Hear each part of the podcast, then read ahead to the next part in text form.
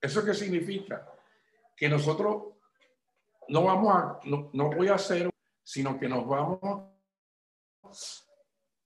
para trabajar una simulación, porque en verdad, cuando yo soy locutor, o yo cobro mi propio canal de YouTube, o produzco un programa para esa estación, o soy empleado de esa estación. Entonces es preferible enmarcarlo en una simulación real o factible de que tú eres contratado por la emisora de deporte. ¿Para qué eres contratado? Eres contratado para crear el discurso, construir el guion y decirlo. Eso no significa que vamos a limitar, ya veremos que esto no es una limitación, sino más bien un espacio que facilita la creatividad.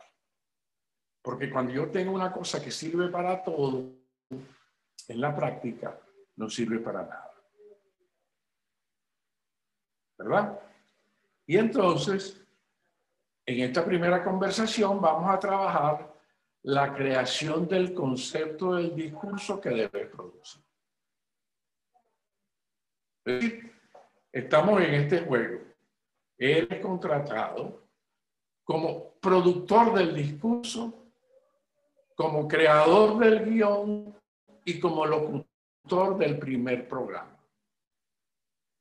¿Estamos de acuerdo? Intento de asesinato del profesor. Ah, no, yo me cambio de aquí. Yo no quiero hablar de deporte, no me gusta. Perfecto, perfecto. Si así como los matrimonios, hasta el divorcio es el examen final. Bien, sigamos en el juego. Ya sabemos que estamos en una simulación y nos vamos a concentrar en la creación del discurso. Entonces, primera cosa que tenemos que tener claro es que vamos a entender por producción. Producir, de todas maneras, ustedes tienen estas láminas que pueden cargar de la plataforma Canvas, así que pueden, no tienen que preocuparse tanto por anotar, sino por escoger lo que a ustedes les parezca más interesante. Producir es un proceso, es decir, es un proceso en el cual se crea un producto. Y aquí hay, cuando hablamos de producto, hablamos de tres tipos de productos. El discurso, el argumento del discurso, el guion es otro producto y el acto de decir el discurso en la, en la programación de la estación es otro producto. Pero primero vamos a trabajar el discurso como producto. La producción supone una actividad de creación con más precisión, un proceso de innovación. El producto es un discurso, es decir, un enunciado. Alguien que dijo, dijo algo, algo que alguien dijo o dice para alguien, lo dicho. ¿Tenemos clara la idea de enunciado?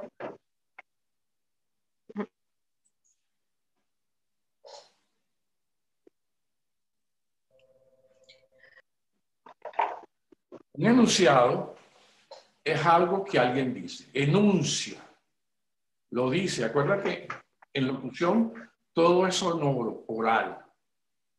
En nuestro caso va a ser oral, puede ser musical, etc. Ya veremos más las diferentes formas del sonido, pero básicamente es la voz del locutor. ¿Qué enuncia? Dice algo. Alguien dijo algo para alguien o alguien dice algo para alguien. Es decir, el enunciado se concreta en lo dicho. Y después de dicho, como dice el refrán español, palabra y piedra suelta no tienen vuelta. O como diría el, chavo del ocho, fue sin querer queriendo. ¿No? Es decir, lo dijimos, está dicho.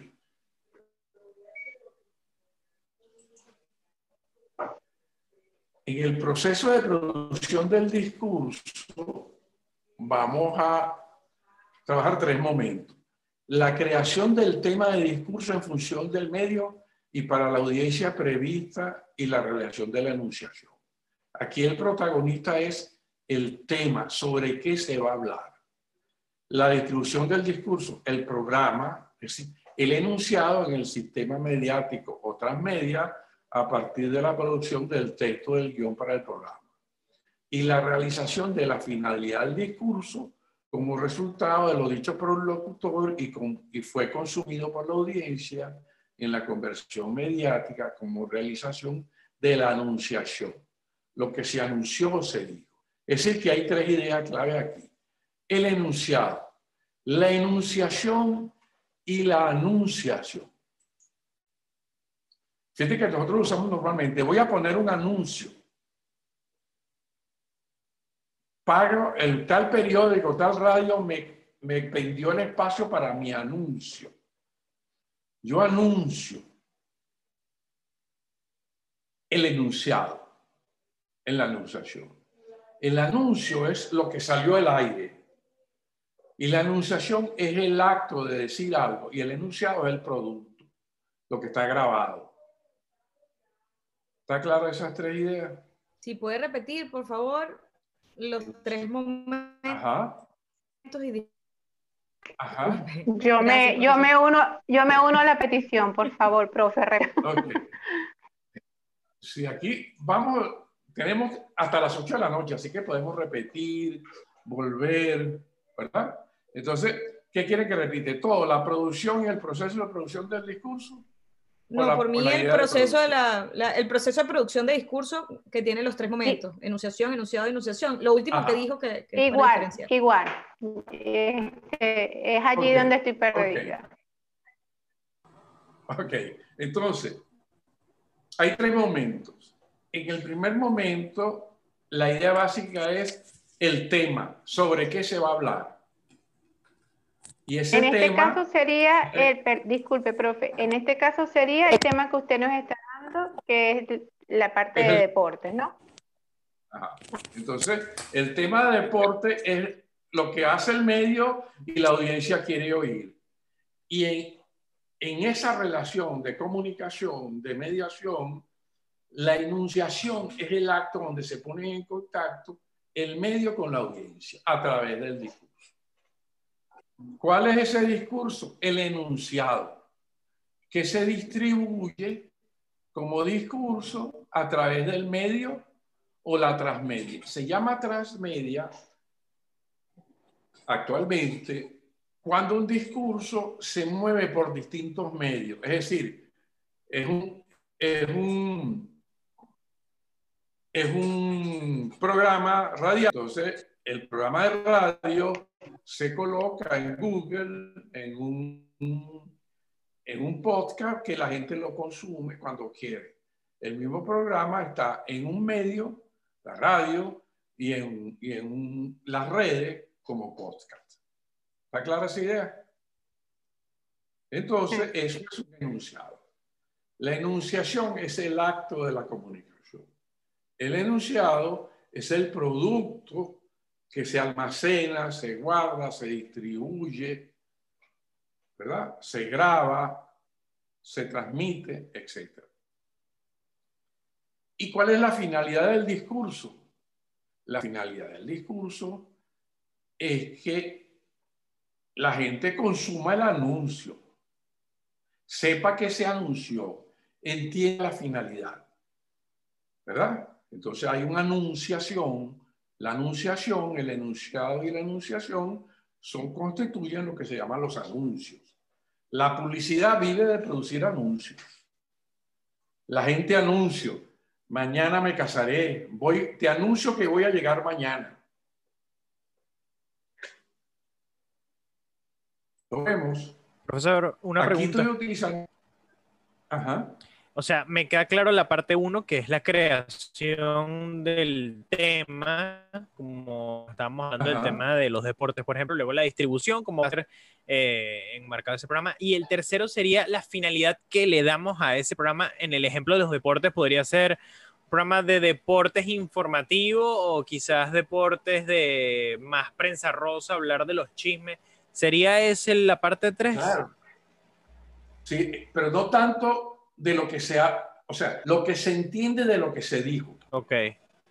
¿Para qué yo pongo un anuncio? Para que alguien, yo pongo un anuncio para vender un carro. ¿Qué le interesa? Que alguien me responda al anuncio y me diga cuánto cuesta el carro, dónde eh, lo puedo ir a ver, ¿verdad? Eso es lo que pasa en el anuncio. La anunciación es el acto de decir con finalidad. ¿Ya? En este caso sería, ajá, por ejemplo, en este caso de la anunciación es que en el momento del programa, es decir, que se va a hablar sobre o en relación a eh, un deporte X en la comunidad tal. Ajá. Y entonces le decimos, vamos a hablar de... Es la, la, anunciación es el acto que se, donde se produce el contacto, porque una cosa es comunicar y otra cosa es comprender lo que se comunica. ¿Verdad? Por eso hablo de finalidad. Y comprender es la anunciación. Es la anunciación. Sí. Claro. Ok. esa palabra se usa mucho en, eh, en la religión católica, por ejemplo. El, el arcángel Gabriel anunció, anunció, que iba a llegar el Señor Dios a María, ¿no es así? Y, y se llama en la Iglesia Católica la Anunciación. Y la pobre María se encontró de repente con la barriguita llena. ¿No es así? Entonces. Profe. Entonces ahí hubo la anuncia. Profe, entonces la anunciación es el feedback de la audiencia. Sí, puede entenderse así. El feedback, pero no automático. El, feedback que comprende la finalidad, el sentido de lo que sea. ¿Ok? Muy bien, gracias. Y ahora sí podemos avanzar. Ok. Sí. Vamos a, ir, porque aquí estamos utilizando, tenemos pocas horas, dos tiempos, estamos trabajando, entonces hay un conjunto de conceptos de la lingüística, etcétera, que yo he ido aquí este, reduciendo para que sea el área básica de, para comprender diferentes conceptos, porque toda esta discusión puede ser todo un curso de el concepto, el, el sujeto del enunciado y la enunciación que vamos a ver, pero esto lo prepara para llegar a esa discusión sobre teoría del discurso. ¿Ok?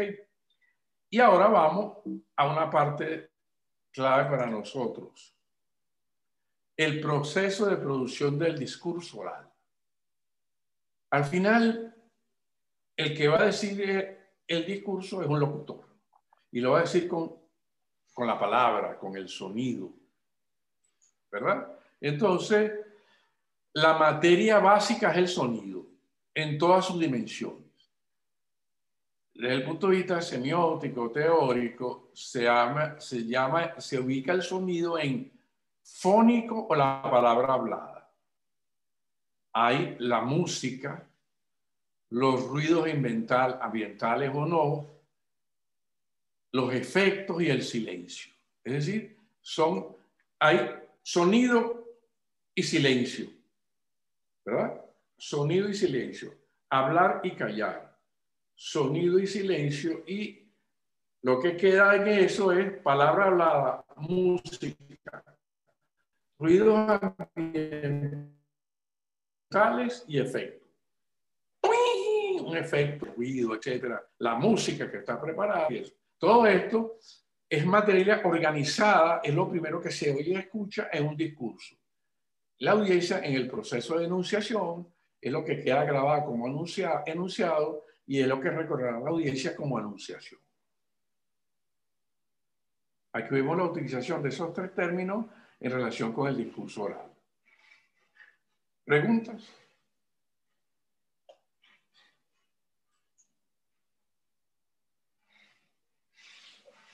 ¿Preguntas? No, no. ¿Hasta ahora está claro? Bien, sigamos. Entonces, ¿qué entenderemos por discurso? Ajá, dímela. ¿Qué oye? Ajá. ¿Aló? ¿Me oyes?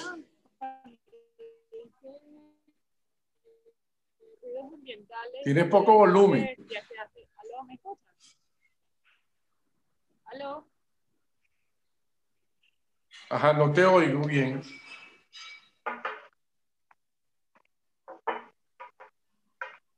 A escribirlo por el chat, a ver, porque creo que...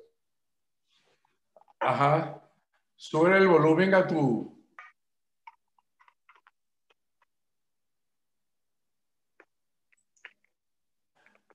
¿Con quién, me está, ¿Con quién estoy hablando?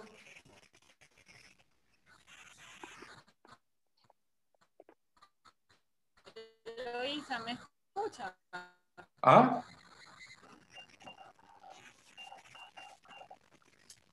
¿Me escucha, profe? Bajito, pero dime. Que si con ruidos ambientales se refiere a cuando se hace, por ejemplo, una entrevista telefónica desde cabina. No, es una entrevista telefónica de cabina. El ideal sería que no haya ruido, ¿no? Los ruidos ambientales son, yo estoy, una, estoy grabando a alguien en una calle y hay cornetas, gente conversando, perros ladrando, pajaritos. Es decir, ah, eso me permite a mí colocar el ambiente como parte referencial, ¿no? Porque si lo coloco todo en vacío o coloco música, este, la voz me queda sola en el aire. Pero si, si hay ambiente, se entiende claramente eso. ¿Ok? okay. Otra pregunta. Ok. Entonces, vamos a definir el discurso. ¿Qué entenderemos por el discurso? El discurso como producto tiene cinco dimensiones o componentes que se definen en el guion se ejecutan en el proceso de enunciación, se analizan en el enunciado y se recuerdan en la enunciación. Como resultado del proceso de enunciación o discurso, lo que se discurre en una conversación oral mediada o no. Es decir, el discurso es lo que yo estoy hablando ahorita y estoy produciendo un discurso. Un discurso. Lo estoy diciendo. Entonces, es importante porque tenemos que diferenciar el discurso del texto el texto escrito o el guion es una herramienta para decir el discurso. Pero todo discurso tiene una estructura, entonces se entiende el discurso como un proceso. Así un discurso es todo lo dicho, el enunciado, en un proceso de decir la anunciación de alguien para alguien en un marco cultural con alguna finalidad en una determinada situación, framing, contexto, comunidad, contexto. Esas son las cinco dimensiones de todo discurso. El resultado del discurso es lo dicho. Es un proceso de la enunciación que dice alguien para alguien. Yo puedo hablar solo, generalmente si me hablo, me hablo solo por la calle me dice que estoy loco porque la gente habla para alguien. Y lo hago siempre en un marco cultural, comunidad, y siempre digo con alguna finalidad. ¿Verdad? Teóricamente, porque alguien puede hablar sin fin, pero sin fin es ya una finalidad. Y siempre se habla en una determinada situación. ¿Preguntas?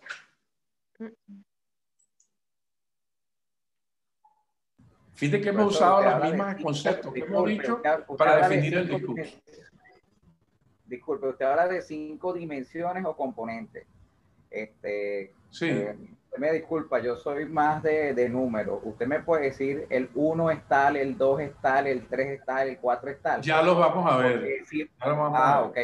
Porque como estoy viendo que resalta en rojo unas palabras y en verde es otras, entonces no entiendo cuáles son las cinco dimensiones. Y para mí eso, pues, a mí en lo particular, me disculpa, eh, me tiene este, eh, completamente no hay problema. Ya las vamos a ver. ¿Ok? Entonces, ajá, ya las te las voy a numerar una detrás de otra. El discurso tiene cinco dimensiones, son uno, la interacción enunciativa o los sujetos, el enunciado o texto, y en la anunciación para la, y en la enunciación para la anunciación. Ese es el primero, la interacción enunciativa. La segunda, la situación o contexto o framing cultural del discurso. Tercero, la finalidad del texto. El cuarto, el tema o sentido del texto. Y el cinco, la expresión, que también se dice en retórica en general, lexis o elocución. Del texto, guion del discurso para su enunciación. Ya tenemos los cinco enumerados, ¿no? Sí. Ok. Y ahora vamos a verlos uno a uno en un esquema más reto. Hay un locutor empírico. Ajá. Una pregunta para ver si, si, estoy captando o, tengo algo fuera de lugar. Cuando hablamos entonces pues yo estoy mal. No, no, no, para nada. Lo que pasa es que yo creo que coincido con los demás compañeros que no es, digamos, el, área natural de nosotros. Entonces hay recursos que, bueno, no conocemos, por lo menos yo. Entonces tenemos un guion que es el recurso técnico donde se desarrolla el enunciado. Así es, es un discurso. Exacto. Ese enunciado está destinado a, que, a la enunciación por parte del locutor. Así es y después de esa enunciación, ¿cierto? No, te lo digo así. El discurso es una cosa para hacer. El discurso, por ejemplo, yo dije algo, esto que te estoy diciendo, por ejemplo, los perros sueñan con mariposas amarillas cuando tienen hambre. Eso es un discurso. Los perros sueñan con mariposas, mariposas amarillas cuando tienen hambre. Ese es un enunciado. Que cuando yo te lo dije, los perros este, sueñan con mariposas amarillas cuando tienen hambre, es un acto de enunciación. Y cuando tú oíste eso, dice, eso no es cierto. Los perros no sueñan con mariposas amarillas, sino con hueso de solomo. ¿Verdad? es donde tú interpretas la finalidad del texto. Pero eso es todo en la dimensión del discurso. El guion es una herramienta técnica para coordinarse los diferentes actores del medio que van a producir el programa y ese programa es lo que va a decir el locutor. El locutor va a leer el guion en el programa, sea en vivo o grabado. Por eso yo diferencié el discurso, el guion, y el enunciado. La actuación del locutor en la cabina para decir el programa. Ok. ¿Y la anunciación? Estamos hablando ahorita básicamente del discurso, no del ni del programa. Ok, listo. Gracias, profesor. Ok, nos estamos concentrando en el discurso. Y entonces el discurso tiene cinco componentes. El discurso es el discurso para el cine, para la radio, para la televisión, para un meeting, para un el congreso, el discurso que dijo Joe Biden este, cuando tomó posesión, el discurso que dijo Trump diciendo que le habían robado las elecciones. Todo eso son discursos, ¿verdad? A través de la radio, la televisión personal, etc. ¿Sí?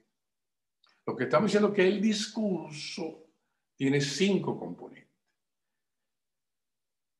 Y vamos a empezar, el locutor empírico es la persona real de carne y hueso que se llama José Pérez, que tiene el certificado de locución del curso y que trabaja en la estación Haz Deporte. Por eso se llama empírico, real. Y hay un oyente empírico real. María Pérez, la señora que vive en el barrio del Cuncún, que está oyendo el programa sobre deportes que ella le gusta porque su hijo juega béisbol y ella quiere saber las doctrinas del béisbol para, para hablar con su hijo cuando lo acompaña al juego. ¿Verdad? El locutor empírico y el oyente empírico es la gente real. Pero en los discursos, los oyentes están sujetos empíricos en la situación real, en Caracas. Ellos viven en Caracas, se montan en carritos por puestos, son las personas reales. ¿Estamos de acuerdo? Tú y yo, vamos a buscar aquí un ejemplo. Daniela Sensi es una oyente empírico y, y Atilio Romero es un locutor empírico. ¿Verdad? Javier Camacaro es un oyente empírico y Atilio Romero es un locutor empírico. María Beatriz es un oyente empírico y Atilio es un oyente, es un hablante, un locutor empírico. Somos reales de carne y hueso, inscritos en el curso de locución. Y ambos vivimos en Caracas o en Alemania o en París en una situación real, empírica, en una situación. ¿Verdad?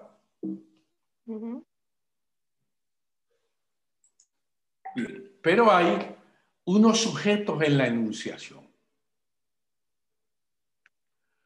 Los sujetos en la enunciación forman parte del discurso, porque el locutor empírico y el oyente empírico oyen y dicen el discurso, pero los sujetos de la acción están escritos dentro del, enunciado. Es decir, cuando yo digo, hola mis queridos amiguitos, mis queridos amiguitos no existen. Son dichos, son partes de la palabra, no son reales. Cuando dicen pueblo de Caracas, el pueblo de Caracas es lenguaje. ¿Verdad? Y entonces aquí vemos los cinco componentes del discurso que hemos hablado. Hay sujetos reales y sujetos del discurso. ¿Se entienden estas dos ideas?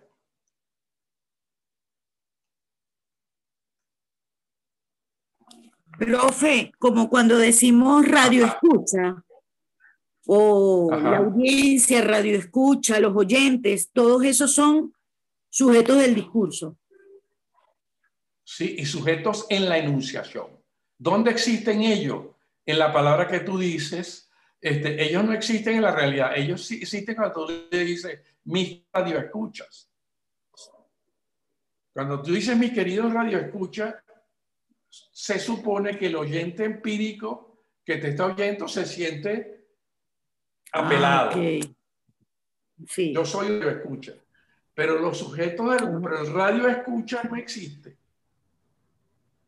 El que existe es el oyente empírico. O dicho de otra manera, los sujetos en la enunciación existen en el discurso. y esos sujetos en la enunciación están en el enunciado.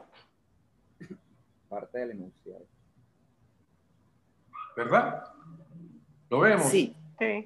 Sí. Entonces, cuando, cuando alguien dice, mis queridos amiguitos, sí, Hermosa, tú María que me escuchas. María son N, ¿verdad?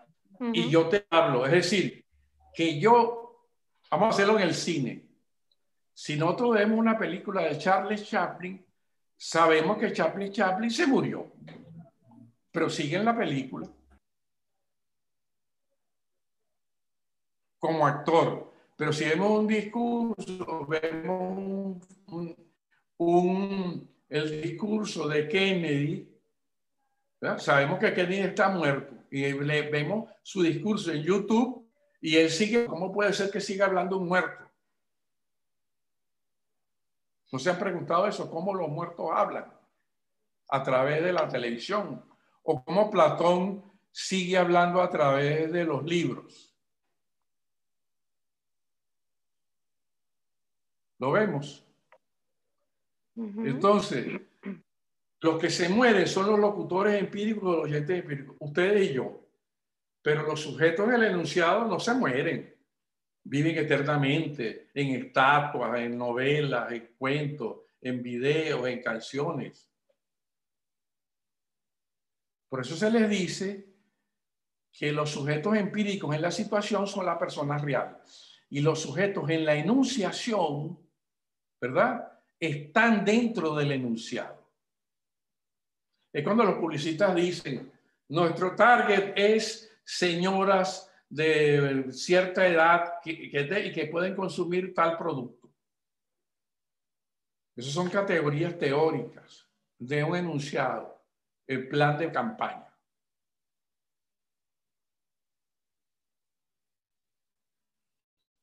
¿Está claro?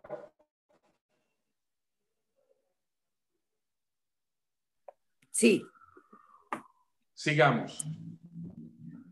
Todo texto está en un contexto en el framing cultural. Framing cultural es una palabra que se usa en psicología, sobre todo que se ha puesto de moda, y se la pongo aquí por si ustedes se les acerca, leen algún texto sobre psicología, ah, sobre todo cognitiva, van a ver que hablan del framing, el trama cultural.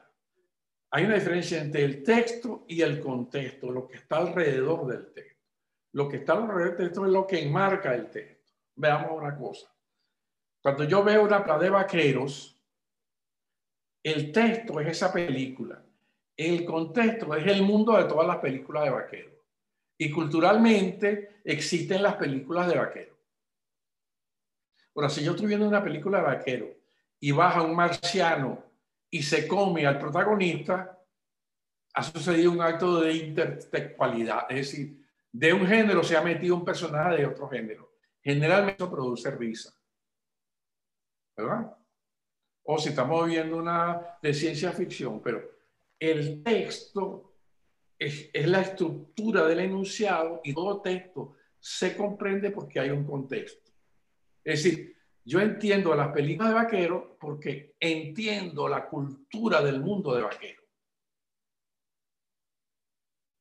He visto tantas películas de vaqueros, sé cómo son los vaqueros, los indios. Me han enseñado a ver películas de vaqueros. Yo sé cuál es el malo, el bueno, los indios, cómo se persigue. Y todas las películas de vaqueros forman el género cultural vaquero. El contexto del mundo del vaquero. Y la película concreta donde está uh, Cisco y Pancho, ¿verdad? El llanero solitario y ¿verdad? Son sujetos en el enunciado que existen nada más en ese texto que está introducido en el marco de las películas de vaquero. ¿Está claro? Profe, ese sería el framing cultural. El framing cultural. La estructura, framing, maya, modelo cultural. El entramado, ok, ok. El entramado. El entramado cultural es un contexto donde está el del enunciado. Es decir, lo que está escrito, lo que está dicho. Y dentro de ese texto, al interior, vemos a los sujetos. Batman y Robin no existen sino en las películas o los cómics o los cuentos de Batman. Entonces yo puedo imaginar ciudad gótica, eh, las máscaras, el mundo nocturno, etcétera, donde se mueve Batman. Profe, disculpe. Eso del texto. Y el contexto cultural es lo que yo imagino de todas las películas de Batman o de superhéroes con respecto a lo del framing, o sea, es donde está el texto del enunciado y ahí vemos a los quienes. Perdón. Es donde está el Ahí está el contexto, es decir, el contexto de los sujetos. Supongamos que ahí está Batman y Robin y tú como espectador de películas de Batman. Está el locutor empírico que está aquí y el oyente empírico, pero dentro. Entonces aquí está Batman que cuenta su historia a una persona que es una proyección tuya. Un actor que asume el rol de público y un locutor dentro del texto que asume el rol de locutor empírico. Y esos dos están en un contexto o framing cultural. Están en un texto que supone un contexto que existe solo dentro de la historia del género o fuera del género, donde la gente normal, un niñito, se disfraza de Batman o del zorro a la fiesta de disfraces del preescolar. Porque todos los niñitos que se disfrazan de zorro no son el zorro. El zorro es un sujeto del discurso. Pero él, cuando se disfraza de zorro, él siente que es zorro. Se vuelve un actor. ¿Estamos claros? Profe, una pregunta. Ajá. Eh, cuando hablamos de ese texto en contexto, eh, por ejemplo, con el, eh, la situación que usted planteó, que es que fui contratada para hacer un, un programa en una emisora de radio, ese contexto me lo da cuando usted dice que es destinado a la gente de nivel C, D y E del barrio X de la ciudad de Caracas. Claro, ahí yo, te, ahí yo te estoy dando la realidad, los datos de los subverbos empíricos para que tú le puedas hablar. Puedes hablar a esa persona, porque por ejemplo, yo te os digo sujetos que viven en CDE, que son reales en la ciudad de Caracas, y de repente yo empiezo mi deporte dice, mis queridos radioescuchas, hemos visto las dimensiones sociotécnicas en los planos implícitos en los cuales se desarrollan las distintas dimensiones posibles en el plano de los juegos interactivos de software. Esa persona del grupo CD dice, ¿y qué le pasa a ese locutor? ¿De qué hablando? También diría lo ¿Ah? mismo. Yo también diría lo mismo. ¿De dónde, lo ¿Ah? sacaron? ¿De dónde, sacaron, a ese señor? ¿Cuál es la acción rápida? Cambio de canal y digo, no, no, hay unos no, no, yo, que dicen cosas insólitas. Yo cambio la emisora. Así es. O, eh, o, de repente si el tipo me insulta y me dice, mira mi querido oyentico, agarras una manito azul y la pones en la ollita, tú dices, este tipo cree que yo soy un imbécil, ¿verdad? Entonces yo tengo que construir el, el, discurso dentro del marco del sujeto enunciado que yo estoy imaginando, porque un discurso es algo artificial construido para alguien y dicho por alguien. Profesor, yo voy a hacer una pregunta que tiene que ver pero, por ejemplo, yo como locutor empírico, cuando me dirijo al oyente, ¿qué sería? Disculpe, me dirijo al oyente, ¿qué sería lo más recomendable? Porque escuchándole, eh, me doy cuenta que decir mis queridos oyentes o, mi, o mis queridos mm, este, radio escucha, no sería lo más conveniente, sino, por ejemplo, lo que estaba comentando la compañera, no, le, no vi el nombre y me disculpa, es dirigirnos específicamente a esa población, por ejemplo, del, del ejemplo que usted está dando de la población de Caracas ubicada en tal y tal parte CDE. ¿Cómo, Generalmente, tú puedes usar cualquier cosa. Por ejemplo, técnicas típicas de oratoria, que la gente dice. Ayer me llamó María y me preguntó sobre el deporte. Y yo hoy me dirijo a ti, María que vives en la calle tal, en la casa tal, y como ustedes hay muchas Marías. Eso lo usan mucho los pastores religiosos. Que predican. No es así. Porque ellos saben que ellos se tienen que dirigir a alguien concreta. Fíjense, si tú ves, si tú ves a Maduro como habla en las ruedas de prensa, él siempre habla y de repente dice, ¿verdad, vicepresidenta? ¿Verdad, este, Jorge Rodríguez? ¿Verdad?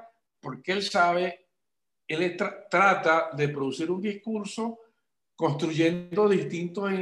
Debe ser que alguien le dio una clase de eso y tiene que decir estas cosas porque si no se queda en el vacío. Entonces la Cámara dice, ¿verdad, vicepresidenta? Entonces ponchan la Cámara y la vicepresidenta asienta con la cabeza. O el otro se sonríe. Es decir, construyen la idea de que hay un diálogo porque está mostrando una situación de conversación Y entonces trata de... Esa es una técnica que usan mucho los pastores religiosos y protestantes, ¿verdad? Que siempre hablan y se dirigen, escogen ejemplos, pero... Y hay mucha gente que usa mecanismos que lo convierten en rituales. Por ejemplo, Winston Vallanilla se dirige familia. ¿Quién es familia? ¿Quién es familia? Eh, familia. sí, bueno, ahí tratan de construir una cercanía. Ajá. ¿No? Buscan crear una cercanía. y hay personas que son hasta más neutrales y dicen muy buenas tardes a todos, por ejemplo. Sí, sí. Y dicen, ahí está mi familia. Eh, entonces, claro, él está, él está buscando un auditorio universal que es la familia, donde hay esposa, hijos, etc. Entonces, busca la manera de construir un sujeto en el enunciado, que son sujetos de la enunciación, pero como tú estás siempre mediando a través de un discurso, tú no estás hablando con la persona cara a cara. Claro. Profesor, ¿verdad? ¿Tenemos claro esa, estos términos? Pregunta, sí, profesor, para... sí. Ajá. Entonces, ese sujeto, en, esos sujetos en la enunciación son creaciones dentro del discurso que digamos que de forma etérea trata que el oyente empírico se trate de identificar. Claro. Ok. Entonces hay gente que se identifica, bueno, hay gente que se identifica tanto con el superhéroe que se, que se pone una capa y se lanza de un balcón. ¿Es así? O vives la película de, yo me acuerdo que yo estudiaba bachillerato. yo me acuerdo que yo estudiaba bachillerato, había un compañero mío que era un vacilador. Entonces él siempre cuando se leía en castellano una literatura, por ejemplo, un caso de crimen, y el tipo llegó y la cuchilló, él siempre se colocaba en lugar del asesino, el violador. Todo el mundo tenía que colocarse en el campo del, del bueno, del héroe, y él se colocaba siempre en el antihéroe. Y volvía loca la profesora de castellano, que era muy moralista, muy religiosa. Y de repente él, el asesino, el destripador, Jack el destripador, el violador. Entonces, porque tú te, tú te identificas con cualquier personaje donde tú te colocas dentro de su rol. ¿No es así? Bien. Profe. claro esto. Después vamos a seguirlo. Ajá. Profe, y ahora será más fácil porque ahora, por ejemplo, estas emisoras que, que, salen por internet, donde tenemos la posibilidad de chatear con, con una audiencia real, entonces hay nombres y apellidos. Y cuando el locutor se dirige a fulanito de tal, que además es asiduo a ese programa, eso va generando como ese, ese acercamiento con todos los demás. Claro, y este tema es muy actual, sobre todo en las redes, con los avatares. Yo de repente voy a Facebook y me estoy comunicando con María y resulta que María es un viejito de 80 años porque en las redes yo puedo aparecer dentro del discurso, como que en los juegos de video es así. Yo soy el, el malandro, el otro. O sea, yo soy un avatar, asumo el rol de un personaje en el guion. Tan es así que hay un, programa que nosotros los chamos vemos en MTV que se llama Catfish, que es un programa de televisión, no sé si lo han visto en MTV, en donde ellos averiguan si la persona que está en el Facebook y que me está hablando a mí es en verdad la persona que dice ser el oyente empírico. Entonces investigan y descubren que el oyente empírico, que el avatar se llama Carlos Pérez y que tiene una foto, etcétera, es un viejito sádico. ok. ¿No es así? Entonces, sujetos en el enunciado con el desarrollo de las redes y la tecnología ya adquiere una característica mucho, muy fuerte porque el protagonista de la, del relato es cualquiera. Yo me puedo colocar una foto, un nombre y, y trabajo en ese discurso de la red. Claro. ¿Es así? Sí. Si es factible eso en el texto radiofónico, imagínate en las redes, en los, en los WhatsApp, etcétera. ¿Quién me está hablando? Tú nunca, nunca lo sabes. Porque el oyente empírico, tanto como el locutor empírico, pueden tener avatares. Y tú no sabes quién te está hablando y el otro no sabe quién se está oyendo, o sea, engaña. Qué interesante. ¿No es así? Sí. Tenemos claro entonces. Ahora sigamos. Suena peligroso. Pero es así. Hay pedófilos, seductores, violadores, estafadores que se esconden detrás de avatares. Es así. ¿Ah? Sí, es así, es así. Y a veces no solamente, a veces no solamente. ¿Ah? Perdón, que a veces no solamente eh, eso, sino que en oportunidades nosotros cuando éramos más jóvenes, eh, que escuchábamos más la radio, porque ahorita ya tenemos otras otros, otra forma de, entretenimiento también. Por ejemplo, veíamos un locu escuchábamos un locutor que tenía un vozarrón y cuando lo veíamos en persona decíamos, Dios mío, y este señor tenía ese vozarrón o esta señora tenía ese vozarrón y, y nos imaginamos otra cosa. Igual ocurre con lo que usted está diciendo de los avatares. Claro, claro. Porque no lo ves. Y el tipo puede ser como sea, paralítico, horrible, horriblísimo. O, uno no sabe.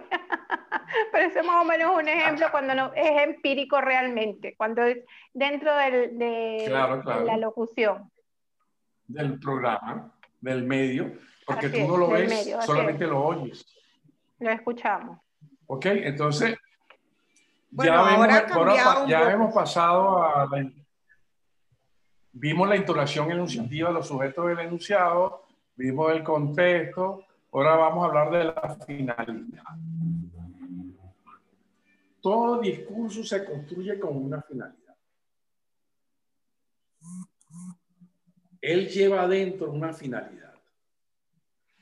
Esa finalidad se procesa a través de un y se percibe a través de una expresión. Es decir, el oyente empírico que mira primero la expresión sonora. Trata de entender el tema y trata de percibir una finalidad. Es decir, uno escucha, entiende y comprende desde el punto de vista del oyente empírico.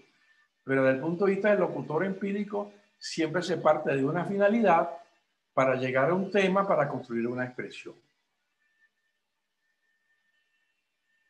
¿Está claro? La secuencia interna. Percibir, entender y comprender tienen caminos diversos. Si se está en parte del oyente empírico y se está de parte del locutor empírico. Porque lo que yo oigo, por ejemplo, yo digo, on hip, ho, Ustedes oyeron una expresión, percibieron una expresión, pero no saben qué dije. Claro, porque no dije nada o porque lo dije en un idioma extraño. Entonces, pero ustedes oyen porque tienen oído, etcétera. Please, tac. Pero si de repente digan, y el tipo llegó a la, el jugador llegó a la tercera base y out por regla. La voz estaba tratando de un tema. Y la finalidad se entiende, ah, ese es un juego de pelota, la final, ¿qué es? Comprendo de qué se trata, pero comprender no es lo mismo que entender, ni lo mismo que observar o escuchar. La diferencia es que desde el punto de vista del locutor, yo comienzo de lo que quiero decir, después digo y después construyo la expresión oral más adecuada para que el oyente logre entender el tema y comprender mi finalidad.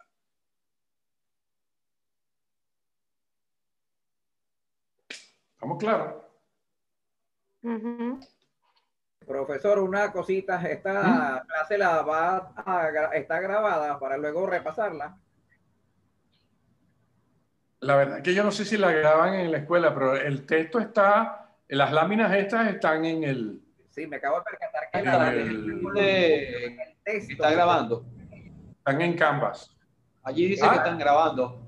Ok. Sí, claro, pero está la, figura, ¿verdad? Pero es, es, lo que, por ejemplo, me acabo de percatar que lo que usted pone allí para dar el discurso, eso no está en la lámina, solo está la figura con los cuadrados. Lo acabo de balear en Canvas. Ah, no, claro, porque esto es una, esto es una, esto para explicar, ¿no? Esto es una lámina para explicar. Por eso es que hay que asistir en clase, porque ahí es donde están, o la grabación a las después, ¿verdad? Seguimos. ¿Estamos claros en los cinco componentes del discurso? ¿Ah? ¿Preguntas en torno a esto? Hasta ahora, hasta ahora por los momentos vamos claro, pero usted va a ir dando ejemplo, ¿verdad, profe? Claro, claro. Así vamos aclarando más. La tortura ideológica apenas comienza. Ah, ok. Ok. Ok, entonces sigamos. Ahora vamos a ver, ya que vimos que hay el locutor empírico diseña el discurso para que lo escuche el oyente, este, y estamos hablando del locutor del discurso, las teorías del discurso siempre fueron desarrolladas por una disciplina griega que se llamó la retórica. La retórica es interesante para los locutores porque la retórica también se conoce como el arte del orador o como diríamos ahorita, el arte del locutor. La retórica comienza en Sicilia, tiene toda una historia hay autores, hay toneladas de autores, y ella ha pasado por diferentes fases. La retórica en el campo político, de la ágora griega, de los discursos sociales y políticos. Después hay un momento, de ese momento que la retórica se vuelve un acto literario, de las formas, ¿verdad? En los años 50 de esta era se ha empezado a llamar teoría de la argumentación, ¿verdad? Porque el núcleo central de la retórica es la construcción del argumento, del tema, de lo que se va a decir y cómo decirlo. Y después se ha empezado a llamar como lógica informal. Y también se llama ahorita comunicación discursiva. Pero yo, yo voy a darles como herramienta para construir el discurso la retórica desarrollada básicamente en el mundo romano, estructurada como método operativo para producir discurso, actualizando. Y la retórica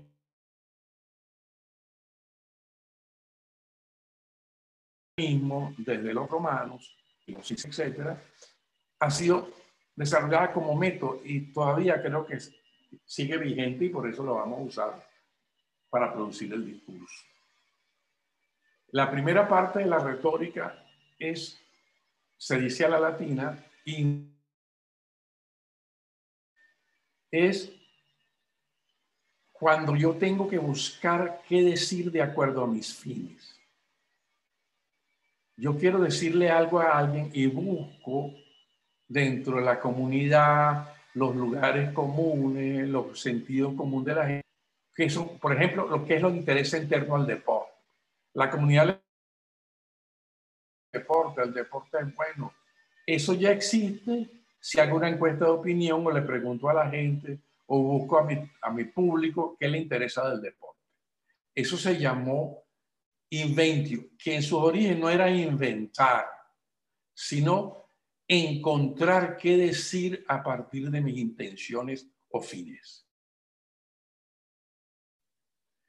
La otra parte es, ya que encontré qué decir, ¿cómo lo ordeno y dispongo? ¿En qué forma? ¿Dentro de qué género? O sea, lo que encuentro que decir, lo tengo que ordenar, principio, medio, final, Una novela tiene un principio, un desarrollo un chico conoce chica, se desarrolla una cosa espantosa de mil capítulos o treinta capítulos o una hora de encuentro y desencuentro entre dos chicos. Hay un malo, una buena, se desespera, etc. Y al final o se encuentra o se suicidan y se muere ambos como Romeo y Julieta. ¿Verdad? O en una película siempre hay una estructura. Las tesis tienen una estructura, problema, marco teórico, etc. Siempre hay una dispositio, un orden de todo discurso. Y hay un elocutio, una manera de decir. No es lo mismo decir, oye, tú sí hablas bonito, que decir, como ríos de miel, fluyen de tu boca las palabras. No es lo mismo. Profe, disculpe. El elocutio es yo construyo poéticamente. Ajá, ¿me oyes? Sí, profe, tengo el internet muy malito y me quedé en retórica. No sé si puede repetir, por favor. Sí, sí, sí. Ajá. La retórica es una disciplina metódica, una operación desarrollada de los griegos para producir discurso y para enseñar a producir discurso. ¿Estamos claro? Entonces, esa retórica tiene cinco elementos y básicamente voy a repetir de los tres que hemos hablado. La inventio es encontrar qué decir. ¿Dónde yo busco qué decir sobre el deporte? En las comunidades que practican deporte, en la gente que habla como deporte, porque ya hay una idea previa en la comunidad sobre lo que es el deporte. Entonces, si yo quiero hacer un discurso contra el deporte, tengo que partir de si esa comunidad ama el deporte. Porque entonces si yo digo, odio el deporte, me van a cerrar la radio, no me oyen. No, no, este es un loco que odia el deporte. En cambio, si yo quiero, yo tengo que partir de lo que piensa la gente para cambiar desde adentro la percepción sobre el deporte, por ejemplo. Por eso el inventio se orienta de acuerdo a mis fines, más intencionalidades. ¿Qué encuentro a partir de lo que quiero y necesito encontrar? Pero tengo que encontrar a partir de lo que esa comunidad el sentido común de la gente entiende y maneja sobre ese tema. Claro, hay temas, o sea, ¿qué opinan ustedes sobre los leporinos verdes? Nadie tiene una opinión, por lo tanto, no voy a... porque los leporinos verdes no existen. Pero a su mamá es bueno. No, todo el mundo dice que no. ¿Verdad? Entonces hay un acuerdo, un sentido común. Pero si yo quiero decir a las mamás hay que pegarle para que se porten bien, me enfrento duramente a toda la cultura de esa comunidad que dice que es malo pegarle. Entonces, yo tengo que encontrar los argumentos en esa comunidad que son dominantes para encontrar qué decir de acuerdo a lo que me interesa decir. Después que encuentre los datos, los hechos, las opiniones, tengo que disponerlas en un orden. Tengo que construir una sintaxis, un orden. ¿Qué digo primero? ¿Qué digo después? ¿Cómo cierro? Hay una vieja fórmula que se aprendían todos los preeducadores medievales, que se las digo en este instante. Diga lo que va a decir, diga lo que está diciendo, diga qué fue lo que dijo. ¿Verdad? Al principio, di lo que vas a decir. Después recuerda el auditorio por dónde vas, qué fue lo que dijiste y qué te falta por decir. Y al final haces un resumen y dices qué fue lo que dijiste. Esa es la fórmula de todo sermón medieval religioso, ¿verdad? Mis queridos feligreses, hoy vamos a hablar del pecado de la gula y sus diferentes variantes. Ya le dije al público sobre qué voy a hablar. Después y esta gula la vamos a tratar en tres dimensiones, la gordura, la enfermedad y otra cosa que se te ocurra a ti. Y después, entonces, ¿cómo, ordeno? ¿Qué digo primero? Hablo de la gordura, de tata, y después digo, después digo, no hablo de la gordura, sino aquellos gordos que se parecen a los elefantes. ¿Verdad? Entonces, los elefantes adiposos. Yo llamo a los gordos elefantes adiposos. Para que, para que la gente, o rinocerontes mohosos. Y sí, ya empiezo yo a construir imágenes, metáforas, etcétera, que, que, van dibujando el sentido de este dispositivo y de ese invento. Después está la memoria. La memoria es una palabra que no estaba en los griegos. Los griegos nada más decían cuatro, pero los romanos decían, bueno, si un locutor va a hablar, si un orador va a hablar, tiene que tener un guion, una memoria, algo escrito que le permita este, tener un sentido de lo que va a decir. La memoria es que tengo el guion de lo que voy a decir en mi cabeza. O cuando estoy haciendo una presentación, el guion está en el PowerPoint. O está el guion de la radio. La memoria es ayuda a memoria. Es el texto que me permite a mí recordar lo que voy a decir. O sea, perdón, allí, Perdón, profesor, en el caso de la memoria pudieran ser algo así como los apuntes, no necesariamente. Claro. Eh, o sea, vamos a, de alguna manera ver la estructura en función a los apuntes para poder hablar. Claro, de lo que, porque mm. si yo hice un de apoyo, la chuleta. la chuleta, la memoria, eso es lo que es el guion. El guion que es una chuleta. Una memoria externa, no una memoria interna. El guion dice lo que voy a decir en qué tiempo, pero el guion tiene una ventaja técnica, es que coordina al jefe de cabina, al productor, a todo el mundo en función, porque el tiempo es dominante. Entonces, todo un equipo de producción se organiza en torno al guion. En el de cine, define la locación, dónde va a estar, qué cosas se va a poner la gente, quiénes son los que van a intervenir, qué se dice. Así, el guion puede ser simple, en nuestro caso nada más para la voz, puede ser más complejo, tiene música, si es una radionovela, o si es un guion de cine o de teatro, tiene mayor nivel de complejidad. Porque al final un texto teatral no es más que un guion, un libreto también se dice. ¿No es así? Y, el, y, todo eso se se acaba en el actio, es decir, en el decir. Porque el decir resume todo lo que se funciona. Por eso yo coloco las tres dimensiones del discurso que estamos viendo, inventio, las tres operaciones arriba, y las otras no son para el momento de elaborar el texto, el discurso, sino la memoria y el acto son para el momento en que yo estoy diciendo ¿Está claro? ¿Preguntas? Sí, profe, claro. Es decir, ¿qué es lo que... Ajá. Ajá. Pero también el ser humano está conformado por cinco dimensiones. Es un animal pasional que posee logos o razón, que es político ciudadano, que actúa y interacciona en una situación o comunidad. Lo interesante de la retórica es que reproduce la interacción humana como herramienta de acción. Y por eso esas cinco dimensiones son tanto de la herramienta de operación como del guion. La expresión es la pasional. Vamos a verlo aquí, ¿no?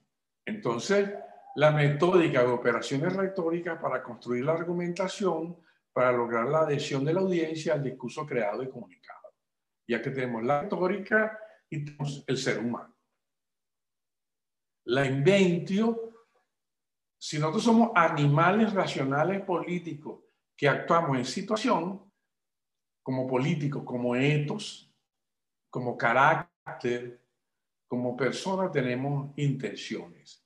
Miramos las cosas para seleccionarlas, encontrarlas, inventarlas.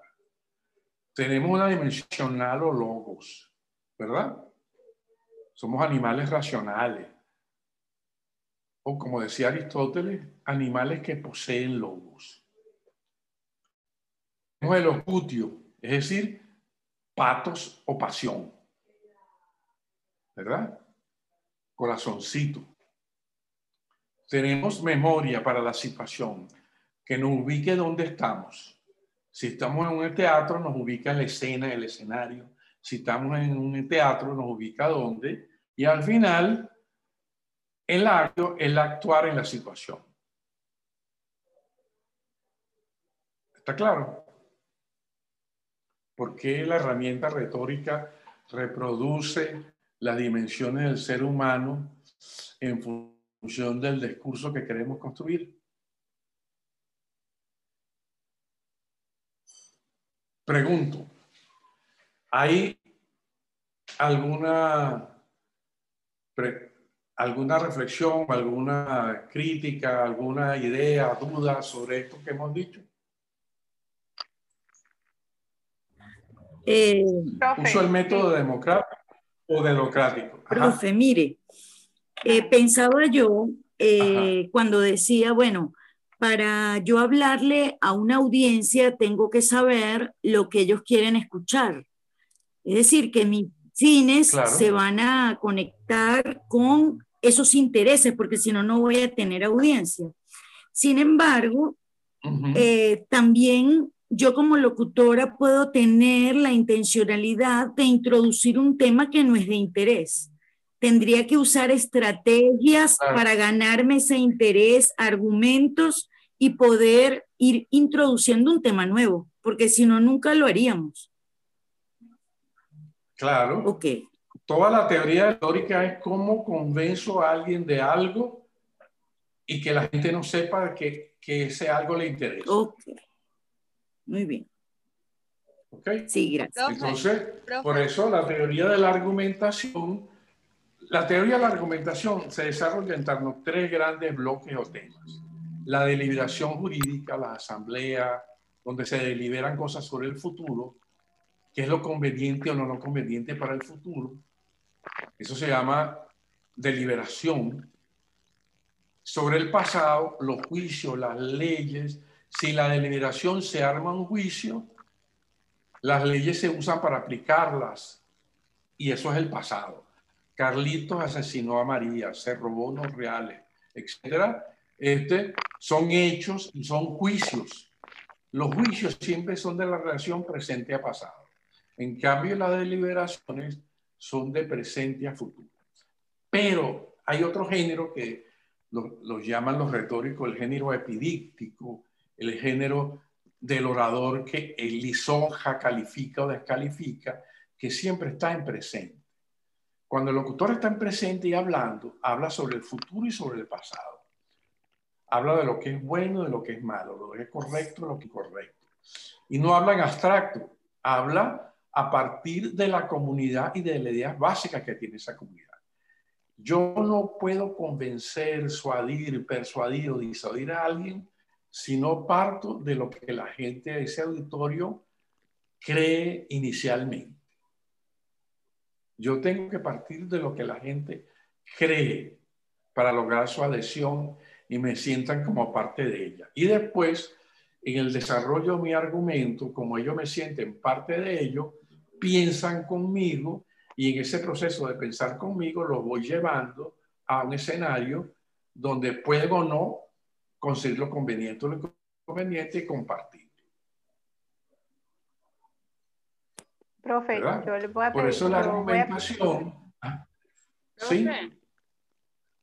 yo voy a pedir, ajá, voy a pedir un, un, poquito, porque al visualizar como que me eh, todo, como que me perdí un poquito, ¿no? A ver si puedes explicar nuevamente cada, cada uno, por ejemplo, Inventio, político etos. Ahí me regreso. ya ahí desde el principio me, perdí un poquito, me va a disculpar. Bueno, para que te encuentres, ¿no? Sí, yo creo ya. Para no perderme tanto. Yo también le iba a pedir que explicara el, el, elocutio, el locutio, que no. Ajá. Aquí tenemos retórica, sabemos que es un método, una operación desarrollada por los griegos y que yo he ajustado al momento actual. Ok. ¿Verdad? Tenemos una primera que es el inventio que se desarrolla. Vamos a hacer una definición. ¿Quiénes somos nosotros, los seres humanos? Animales racionales políticos que actuamos en situación. Verbo pensantes parlantes que habitamos sobre la faz de esta tierra. Así es. Pensamos, queremos, amamos, pensamos, queremos, hacemos en una situación. No hay otra forma de hacerlo. Actuamos, interactuamos, pero siempre estamos en situación. En la sala, en la casa, en la cama, en la calle, ¿verdad? Y nuestras tres dimensiones, los psicólogos hablan de biopsicosocial. ¿Verdad? Biopsicosocial.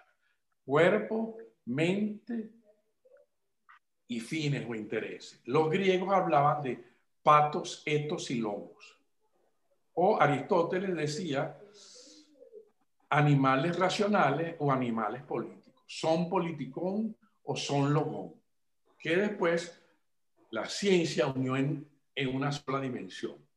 Animales racionales políticos o biopsicosocial. Y como eso, eso, como nadie existe solo en el aire, nosotros existimos porque actuamos. Hacemos, queremos, nos peleamos, amamos, caminamos. ¿Y dónde amamos? En la situación, en el entorno, en la calle, etc. Por eso la retórica siempre digo, para persuadir a alguien tiene que llegarle a todos los cinco tipos cosas que están tanto en el discurso como en las personas, como en la técnica operatoria. Entonces tenemos, inventar es encontrar lo que quiero decir de acuerdo a mis fines. ¿Verdad?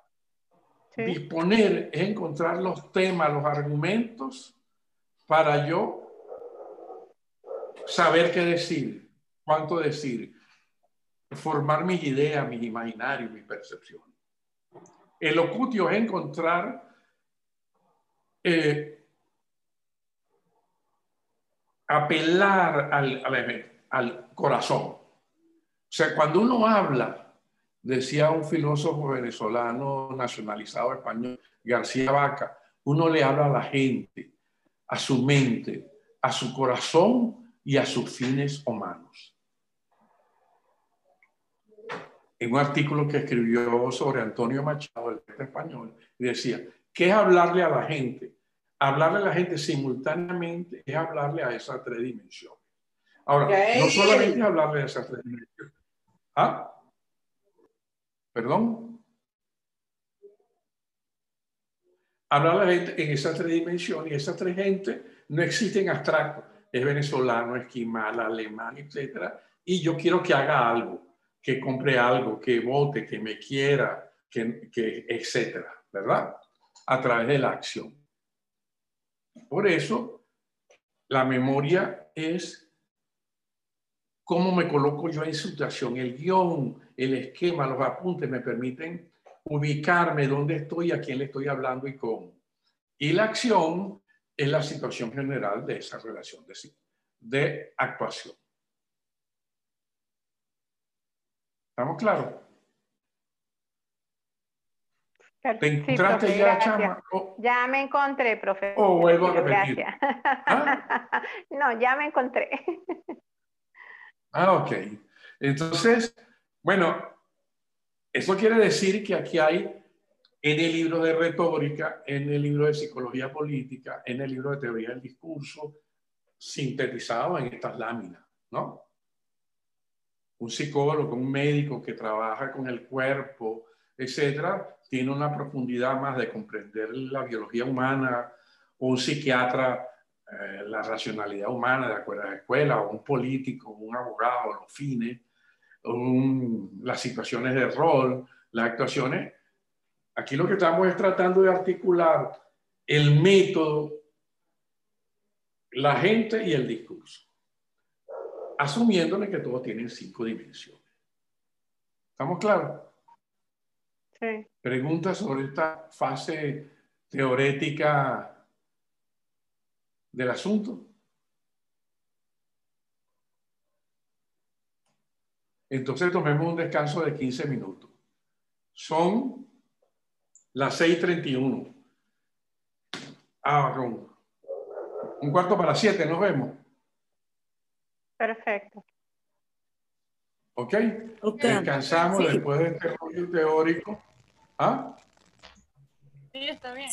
De acuerdo. Y así tomamos, tomamos agua, hacemos pipí, corremos con el jardín, hacemos el amor, cualquier cosa que pueda hacer en 15 minutos. ¿Ok? Sí. Bueno, hasta ahorita. Hasta ahorita. Profe. Ajá. Qué gusto verlo después de muchos años. Sí, de ahí clase. Sí, fui su alumna en algún momento. de la vida. Ok. Bueno, esto sirve para los encuentros. Aquí estamos. Ok. Así es. Un placer. Chao. Uf.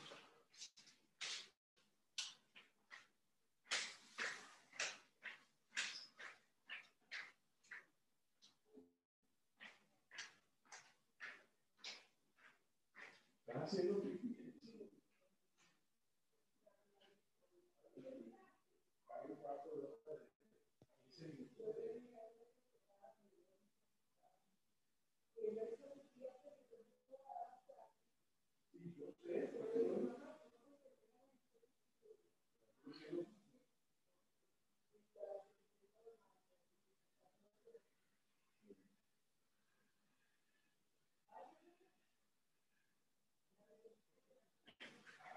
Yo estoy aquí al lado, tengo 15 minutos.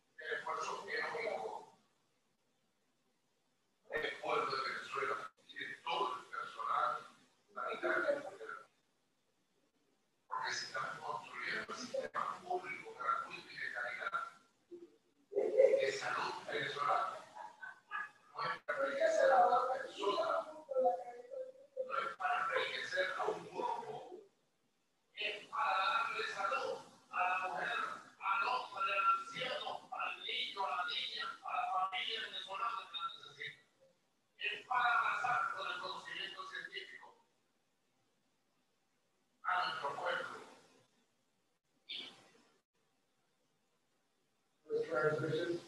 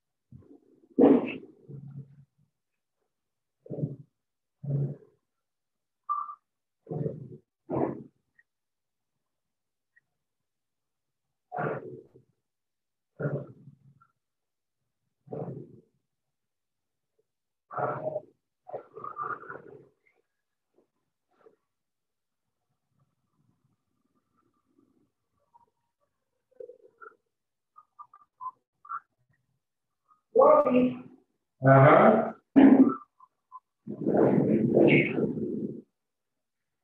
Me parece interesante que los niños hayan escogido el museo para hacer escena de la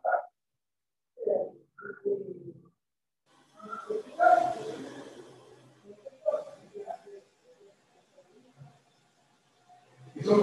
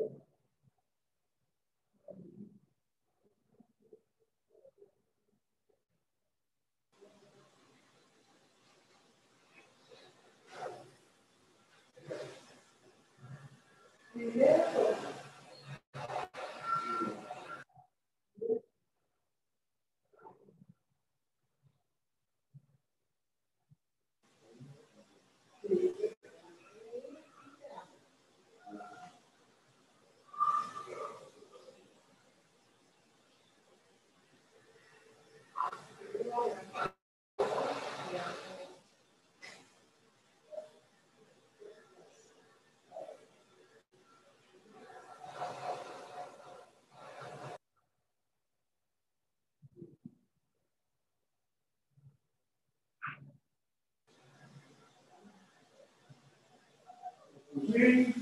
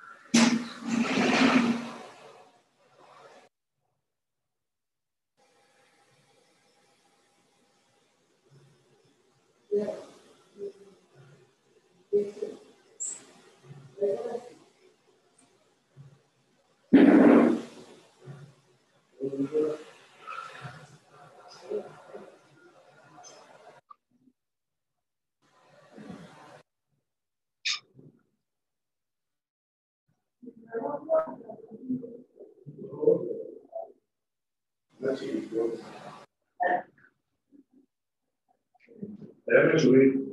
No apagar este porque el sonido es muy llegado. No lo apague que voy a poner este. No suena muy.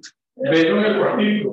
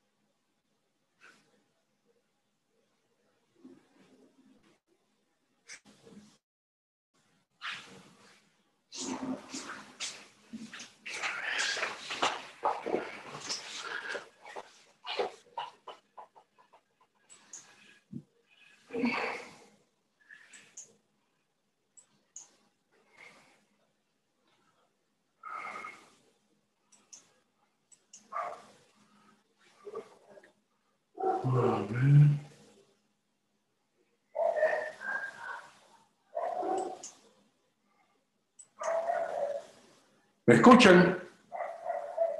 Hola, hola. Sí, profe, ya le escuchamos. Bueno, yo lo escucho, por lo menos. Sí, aquí estamos. Ok.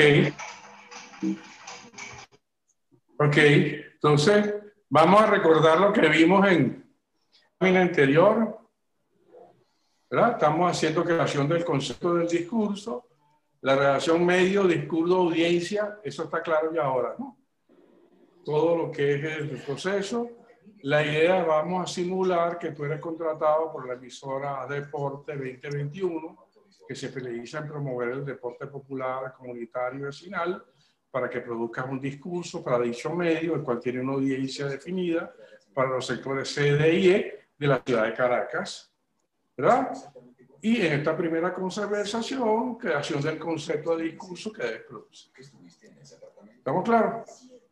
Esto es lo que la promesa electoral hecha al principio del curso. Ah, Entonces, ahora para este primer ejercicio ya tiene definida la emisora y la audiencia y ahora nos vamos a concentrar en el proceso de conceptualización y creación del discurso. Es decir, ahora vamos a entrar en, en el proceso de conceptualización del discurso, el objetivo de esta primera clase, ¿verdad? Profesor, si está pasando las láminas, no sé si se quedó pegado, pero sigue en la lámina de creación del concepto del discurso. No, ni siquiera. No, ahí no está. Tengo, tomemos un no, profe, y por lo menos yo la tengo en tomemos un descanso de 15 minutos. ¿No ha avanzado de ahí? la lámina que dice creación del concepto del discurso. A mí me parece no todavía tomemos un descanso. No, no. no. Déjame qué pasa aquí. O sea, quizás si vuelve a compartir la ¿Y ahora? No, profe, no. No. Nada, no pasa, profe. Déjame regresar, salir de aquí, a ver qué pasa. Yo creo que no está compartiendo la, la pantalla que Vamos a ver. No, sacó. Todito está Ajá, afuera. Ya lo saqué. No. Ah.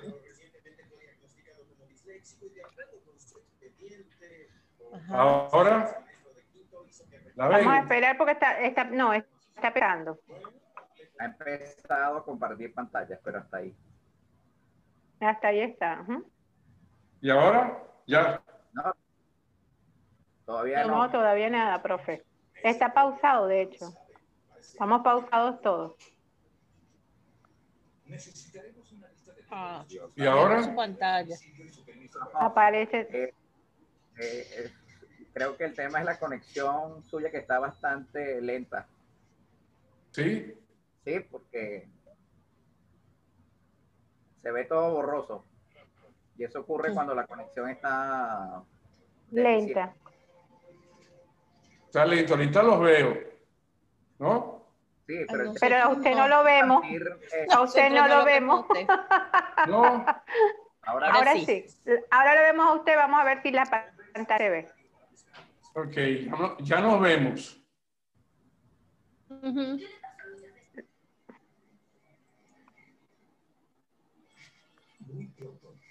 ¿Y ahora? Hay que dar un tiempito para ver si se sincroniza. Tomemos un descanso de 15 minutos, ¿el que ven? Era lo que yo veía. Aquí se ve, Atilio Romero ha empezado la función de compartir la pantalla. Es lo que se ve hasta ahorita. Apenas acaba de salir borroso la lámina.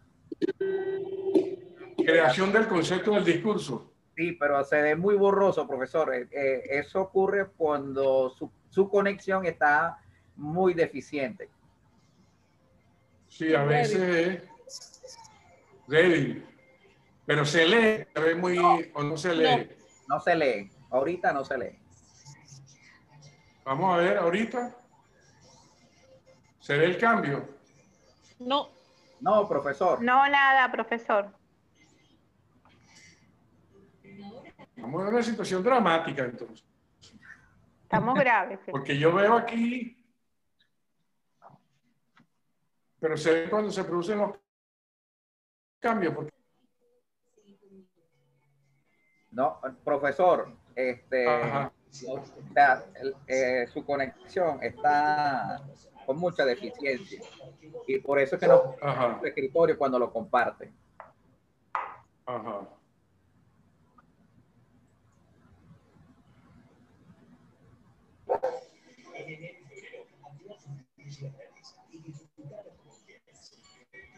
Ahora me ven.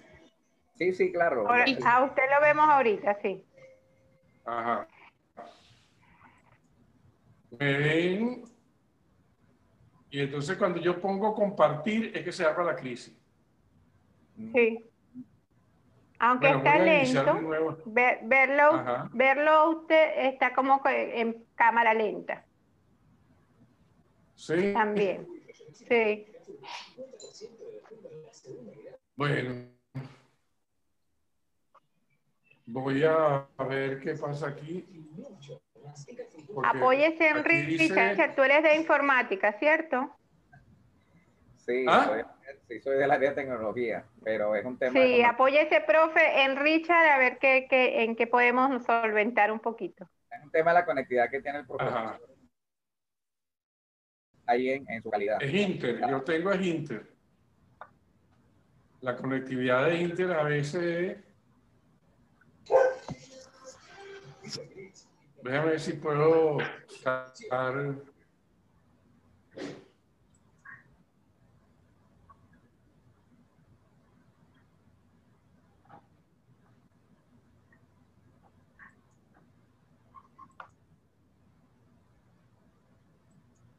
Ahora es menos lento. Menos. menos lento, profe. Por favor, intente compartir la pantalla. igual, profe. Bueno, yo lo estoy viendo más ah, con más fluidez. Yo, sí lo, yo sí lo estoy viendo más lento. Veo que dice compartir pantalla, pero hasta allí. ¿Y ahora? Ahora se ve, pero se ve borroso. Ahí va, ahí está la parte borrosa. Dale chance a ver si se deja de pixelar. Ajá. Bueno. Yo creo que si todos apagamos la cámara, la conexión va a mejorar un, un poco. Vamos a quedarnos solo con audio. No, eso no es eso. Es la conexión de... Me disculpa, eso no tiene nada que ver el hecho de que no podamos ver la pantalla. Sí, porque yo a, usted, yo a todos ustedes los veo perfectamente bien y veo sus movimientos en tiempo real. Es la conexión del profesor. Sí. Sí, pero, pero si el profesor tiene que ver menos cámara, creo que ahorramos ancho de banda, ¿no, Richard? O sea, el profesor ahorra ancho de banda, que es lo que necesitamos, ¿no? ¿Recuerdas dónde estuviste ayer? y luego en casa. ¿Estuviste todo el día? Sí. ¿Y resetear el modem del profesor es opción o no? Bueno, tendré que reconectarse luego. No sé si la gente que administra nos deja en la sección o, comenzamos otra vez con el dolor de cabeza para que nos, no, nos reviegue la sección interna. ¿Y no se ve nada? Sí, ahorita está la lámina, tomemos un descanso de 15 minutos. Ahí está la lámina que hablaba de, de los políticos, pero se ve muy borroso. ¿Y ahora qué se ve? Estamos en tomemos un descanso de 15 minutos. Para atrás. Y yo estoy en la primera lámina muy mal, de muy mala calidad, que es la, parte de la M, la D y la A. Pero se, es de muy mala Ajá, esa la acabo de poner. Exacto, pero se ve. Sí, su conexión en internet es inestable, me dice. E, eso es. Ah. Tu conexión local está muy deficiente. Y al estar allí, en esas condiciones, eh, pues bueno, es difícil para nosotros poder eh, ver las láminas que usted tiene a la mano. Sí. Vamos a capela, profe.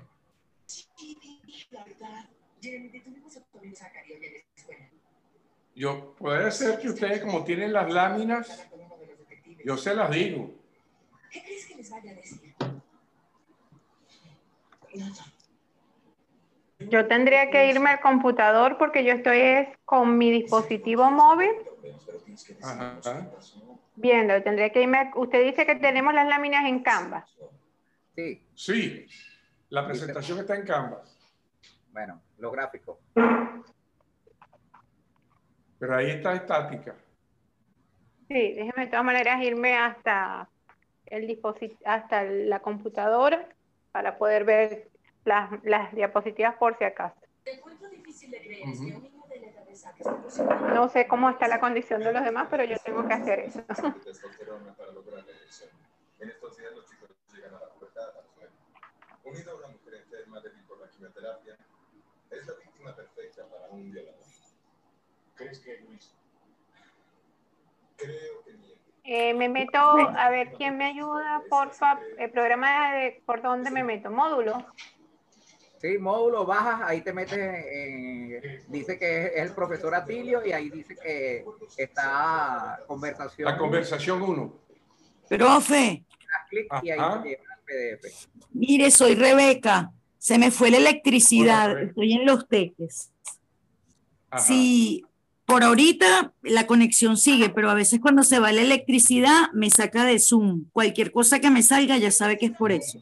Ok, no hay problema. Ahorita, el, ahorita el problema que tenemos es mi conexión que no está funcionando. ¿Ustedes ven algún cambio? No, profesor, no, nada. No, profe, está borroso igual. Sí, no se leen las letras. No, para nada. Ah. Está muy mal.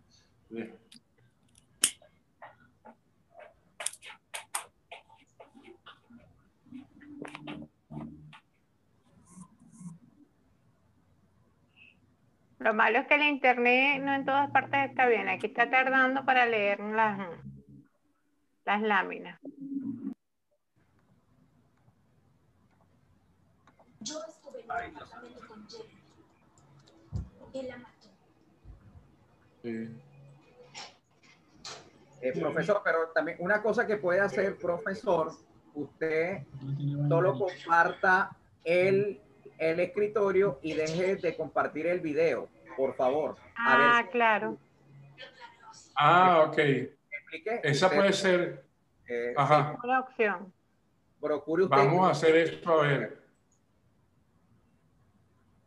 Desactive, eh, detener su video, pero comparte el escritorio. Ya. A ver si mejora. Ok. No sé. Ajá, vio, bingo. Y ahora. Ajá, está mucho mejor. Bueno, mucho mejor, profesor. Sí. Ajá, ahora. Eh, Yo no los veo, pero. Eh, le, escuchamos, pero tiene que colocar la lámina, está en la lámina 11. Ok, ahora sí, dice creación del concepto del discurso. Está la D en el medio, el número 2 dice creación del concepto del discurso. Ok. Avance.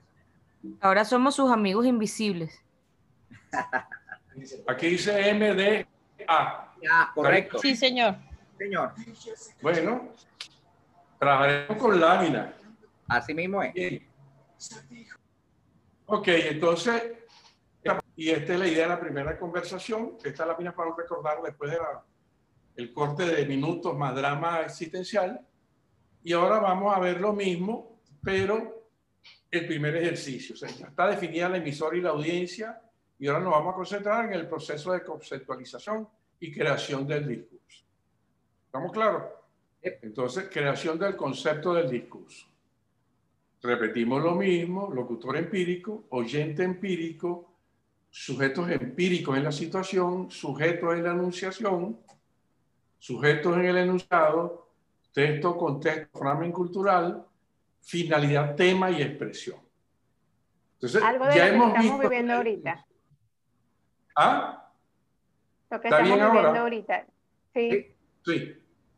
Entonces tenemos, fíjate que yo, yo estoy articulando tres dimensiones. Las cinco dimensiones del ser humano, las cinco dimensiones del discurso y las cinco dimensiones de la herramienta retórica articuladas entre sí. ¿Comprendemos eso? Ok. Ahora, la retórica, la inventio, el discurso y vamos a articular ya en relación al ejercicio, a deporte, audiencia meta, CDIE, temática general de la programación, el deporte. ¿Ok? Entonces vamos a entrar al proceso de conceptualización y creación del discurso que está acotada por la política del medio y las características del audienciamiento. ¿verdad? Entonces, tenemos abajo el modelo y ya tenemos definidos los componentes del discurso, que son los siguientes, ya de este tema.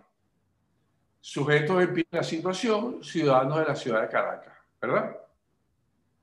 Sujetos en la anunciación y el enunciado, ciudadanos de los grupos C, y E. Contexto, cultura ciudadana propia de los grupos CDI. Finalidad, promoción del deporte popular, comunitario y vecinal. Y tema general, el deporte en todas sus modalidades y formas expresivas, pertinentes para la audiencia definida por el medio. Ya con esta base conceptual vamos a ir a construir el concepto del discurso.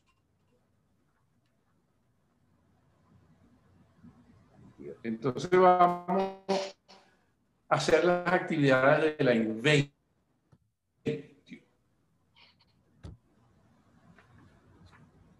¿Verdad? Recordemos que la inventio, conseguir, este, encontrar de economía a finalidad la entonces, primera pregunta. ¿De dónde obtener las ideas para el tema? Del contexto, de la comunidad.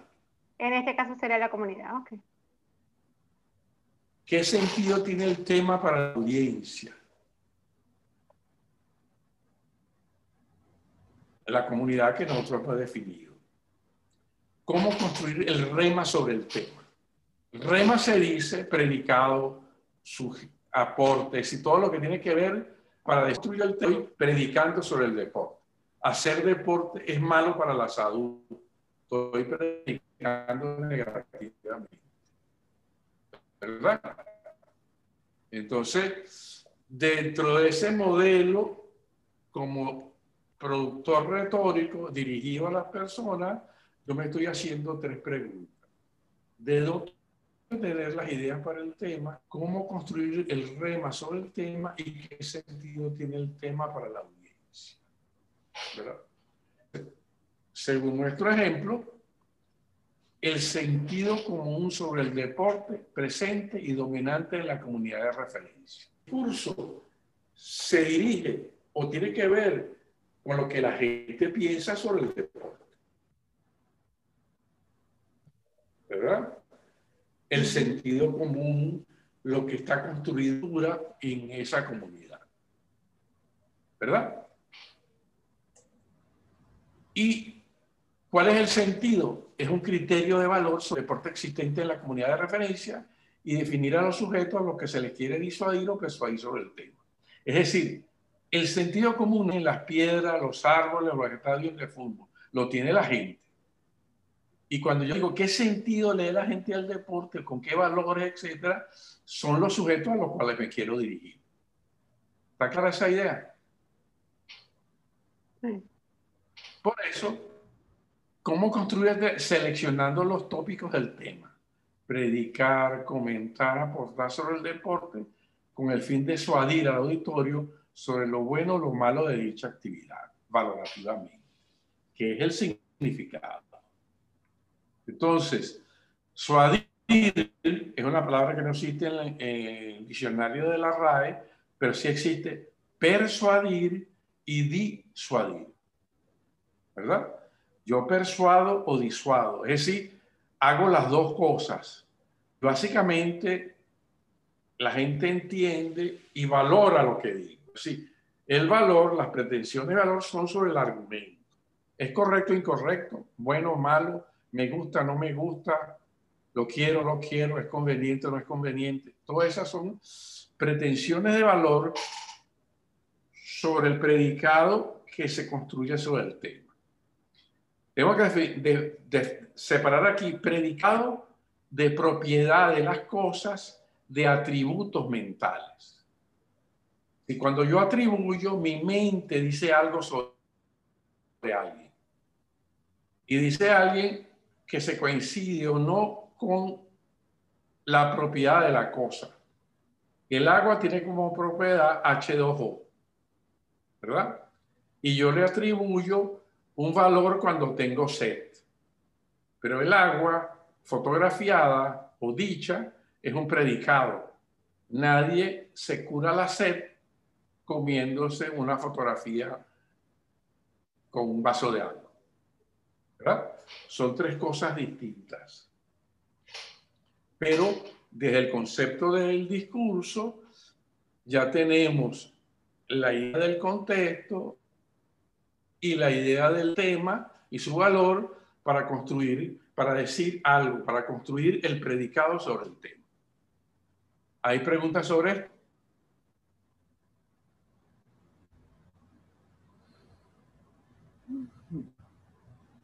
Oigo un silencio aterrador. Pues sí. Vamos bien, vamos bien. Estamos colaborando con el Internet. Sí, yo creo. Bien, entonces aquí tenemos esos tres aspectos. Sigamos. Ajá. Ahora ya vimos el inventio. Ahora vamos a trabajar los procesos de disposición. Primero que tengo que hacer, ya que sé que es el deporte, tengo que cementar el tema y articularlo con otros temas pertinentes. Es decir, el tema genérico y yo puedo, cuando me apropio de un tema, relacionarlo con otros temas que no son propiamente deporte, pero que me van a permitir trabajar con el deporte. De esa segmentación de temas, para yo conceptualizar mi programa, selecciono uno de los temas segmentados y lo expando. Y tercero, a partir del tema seleccionado, desarrollo el concepto creativo para su tratamiento. Esos son los tres pasos que vamos a indicar para la disposición. Ahora vamos a ver ejemplos. segmentar el tema y articularlo con otros temas pertinentes.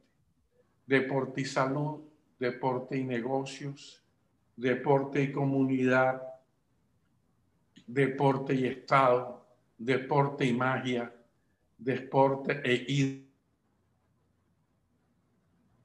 deporte y seguridad, deporte e imaginación, deporte e historia, otros segmentos sujetos a la actividad del orador. Yo puedo seleccionar 90 temas sobre el deporte. ¿Verdad?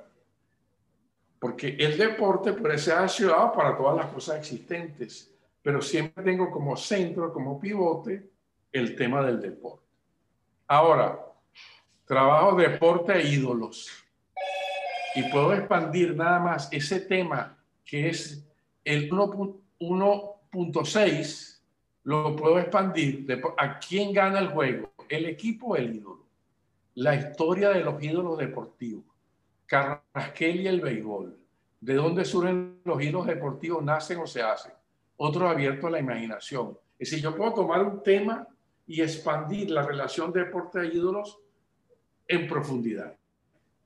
Y para crear el concepto, voy a, hacer, voy a trabajar la historia de los ídolos deportivos. ¿Verdad? El 2.2. Y genera un concepto creativo.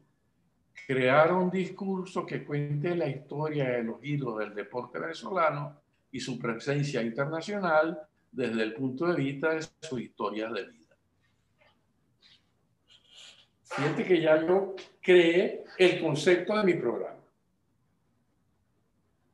Partí del tema deporte, seleccionar el tema deporte a una relación específica. Deporte ídolo, exploré qué cosas se pueden trabajar sobre los ídolos, seleccioné la historia de los ídolos deportivos y creé un concepto para mi, para mi discurso. Crear un discurso frente a la historia de los ídolos del deporte venezolano y su presencia internacional desde el punto de vista de su historia de vida. Y ahí tengo 100 programas, porque puedo tener ídolos de fútbol, ídolos del béisbol, ídolos del pico pico, de la gimnasia. Puedo tener boxeo. N historias de vida. ¿Ah? Boxeo, mm. tenis, datación. Es decir, ya yo tengo, ya yo partí de una idea general sobre temas del deporte, escogí una relación deporte e. Puedo haber escogido deporte y salud, y entonces deporte y salud, el coronavirus, la gimnasia, la alimentación, la salud, N tema. Deporte y comunidad, organización, deporte y estado político, deporte y magia, y entonces todo lo que es la magia del deporte y no sé qué cosas, deporte y arquitectura, instalaciones, edificios, cuáles son las infraestructuras, Deporte y seguridad, bueno, eh, cualquier cosa, deporte y negocio, juego.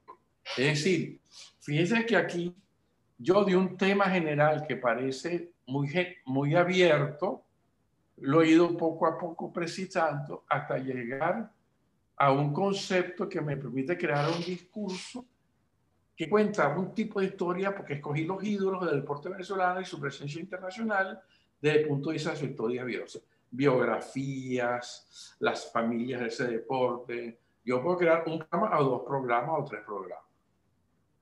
¿Verdad? ¿Está clara esta idea de organización, de disponer el tema para darle diferentes formas estructurales? Sí, totalmente. Sí. ¿Sí claro? Ajá. Ahora vamos a, a partir del seleccionado para desarrollar el concepto de creativo para su tratamiento. La historia de los hijos deportivos crea un discurso, eso ya lo tenemos, ¿verdad? Ahora, formulación de la sinopsis argumental a partir del concepto creativo de la serie y o del capítulo piloto del discurso. Desarrollo de la sinopsis y los momentos temporales de argumento. Inicio, desarrollo y cierre. Título de la serie del microprograma, El deporte, Venezuela para ídolos. Cualquier título se me ocurrió ese, pero puede ser cualquiera. ¿No? ¿Verdad? Título del capítulo piloto, Chico Carrasquel puso a Venezuela en las grandes ligas. Sinopsis. En primer lugar, contaremos el nacimiento y los primeros juegos de Carrasquel. Después su desarrollo como deportista hasta llegar a la grandes ligas. Y para finalizar, presentaremos sus logros y su realización como hilo deportivo venezolano hasta su muerte. Fíjense cómo hemos pasado de generar un a construir una sinopsis del primer capítulo o definir un título para la serie de mi programa.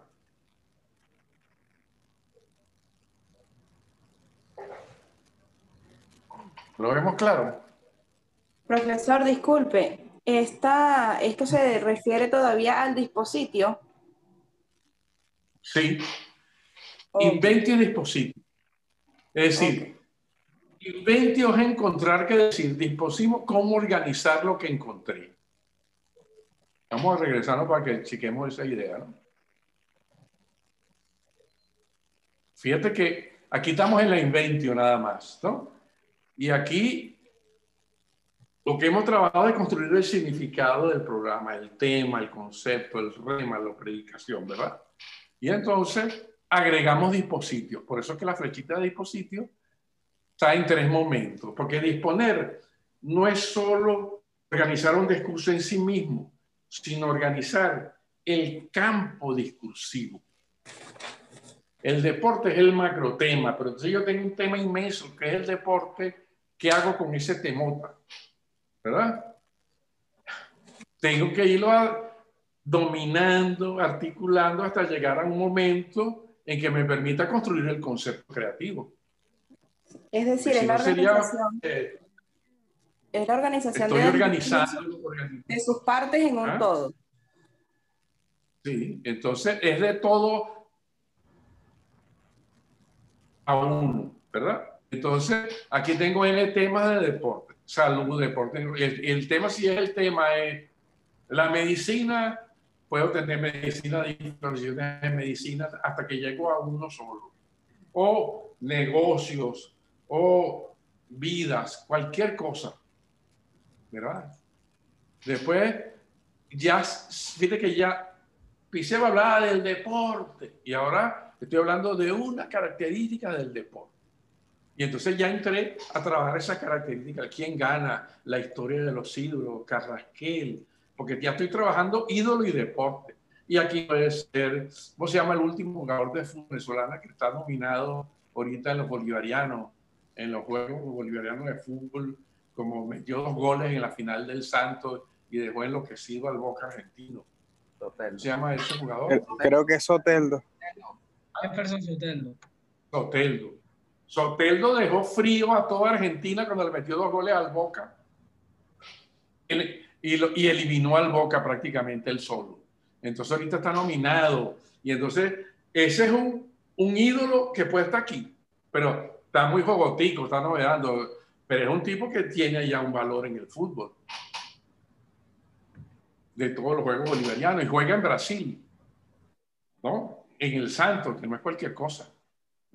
Y entonces llegamos al concepto, donde decimos nosotros, ajá, ¿qué voy a hacer? ¿Qué voy a decir? Bueno, de los ídolos, pues agarrar miles de cosas, pero voy a agarrar la historia de los ídolos deportivos. Entonces ya le agregué al ídolo deportivo el tema historia que ya lo había previsto. Entonces yo puedo crear ya las biografías, historias de vida. Entonces ya de ahí tengo una dimensión clave, ¿verdad? De donde puedo ya empezar a trabajar la sinopsis argumental. Ajá, porque yo tengo ya el concepto que ajá, ok, ¿y qué, qué digo? ¿Cómo lo digo?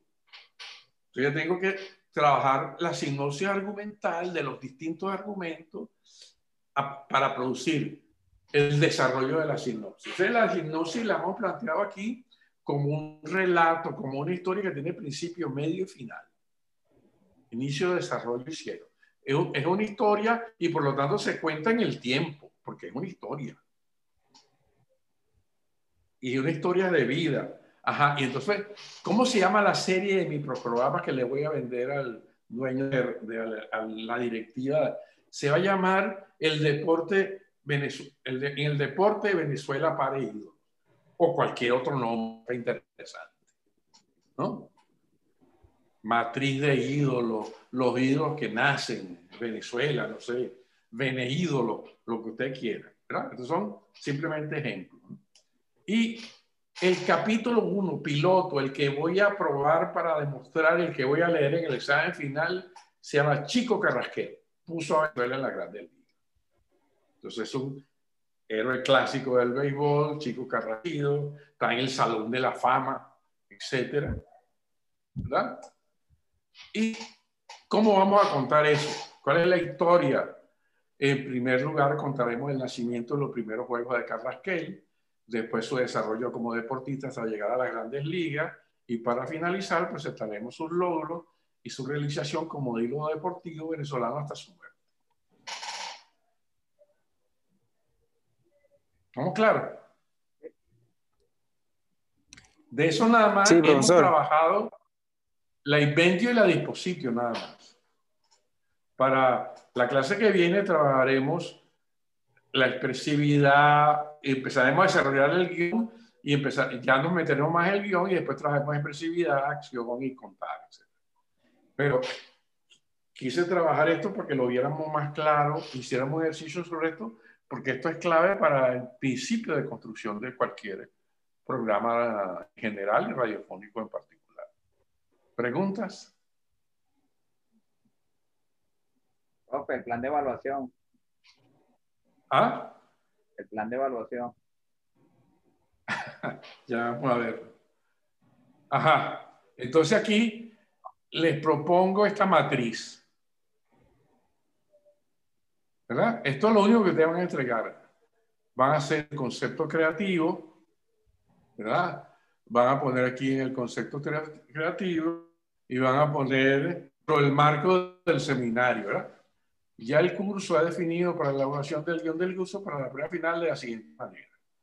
Es un microprograma de cinco minutos, incluyendo presentación y despedida, dos publicidades de 30 segundos cada uno, un solo locutor y sin entrevistado.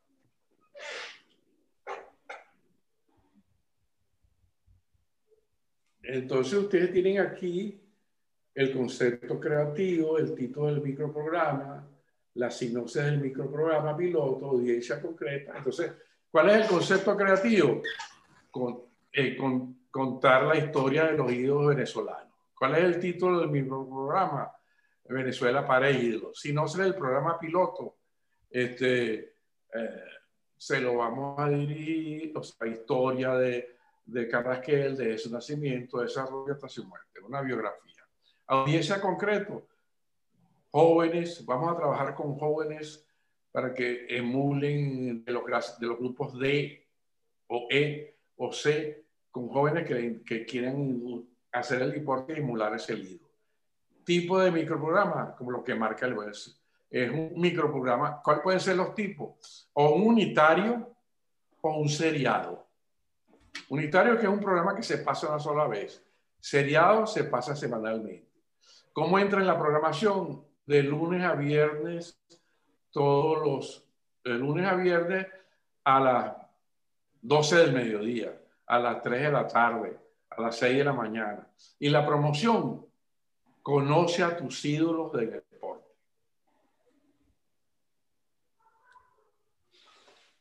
O sea, lo único que ustedes van a entregar es esto.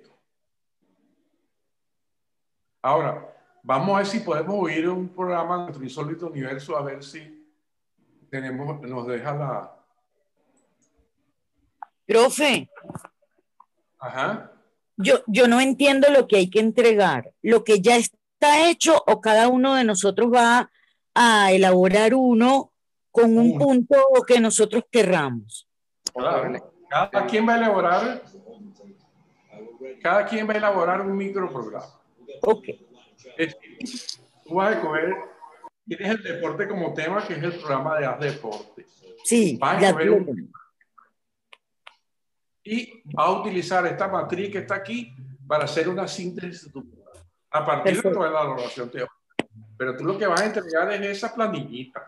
El viernes, ante las 11 y 59 minutos, en plataforma Canvas tú entregas esto. En este formato, en una página de cuartilla, como tú quieras. Profe, disculpe, yo acabo, acabo de volver a entrar porque se me había ido el internet. Este, yo quedé, eh, bueno, creo que tuve como unos cinco minutos afuera para que pueda repetir otra vez. Ya veo que no tiene este lámina. Video. Ajá, ¿la ves? No, no veo lámina. No, no, no, yo no vi, me perdí, creo que fue en la última lámina. Ajá, en esta que, que estoy borrando. Eh, eh, profe, tiene que compartir la pantalla, no está compartiendo tiene que, No está, ah, déjame ver qué pasa aquí. Sí, por favor, y disculpe. Tengo que compartir pantalla. Ajá.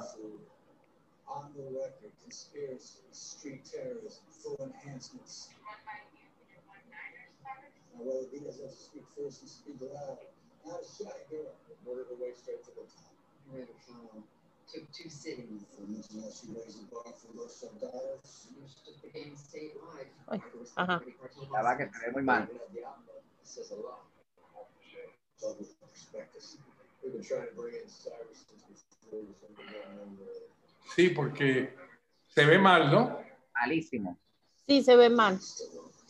Entonces tengo que regresar a dejar de compartir y eliminar video. ¿Ok?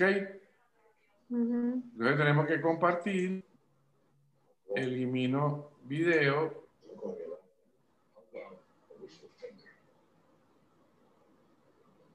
¿Y ahora? Se ve mejor, ahora sí. ¿Sí se ve? Sí, señor. Sí se ve. Entonces, Ok. Entonces, repito la idea de dispositivo, ¿verdad? Ajá. Primero, el tema general es el deporte. Yo tengo que agarrar ese tema que es un todo y partirlo en pedacitos. ¿Cómo lo voy a partir? Seleccionar, articularlo con otros temas. Después, seleccionar uno de los temas que segmenté y lo voy a expandir y después ahí desarrollo el concepto. Vamos a los ejemplos. Todos los temas posibles.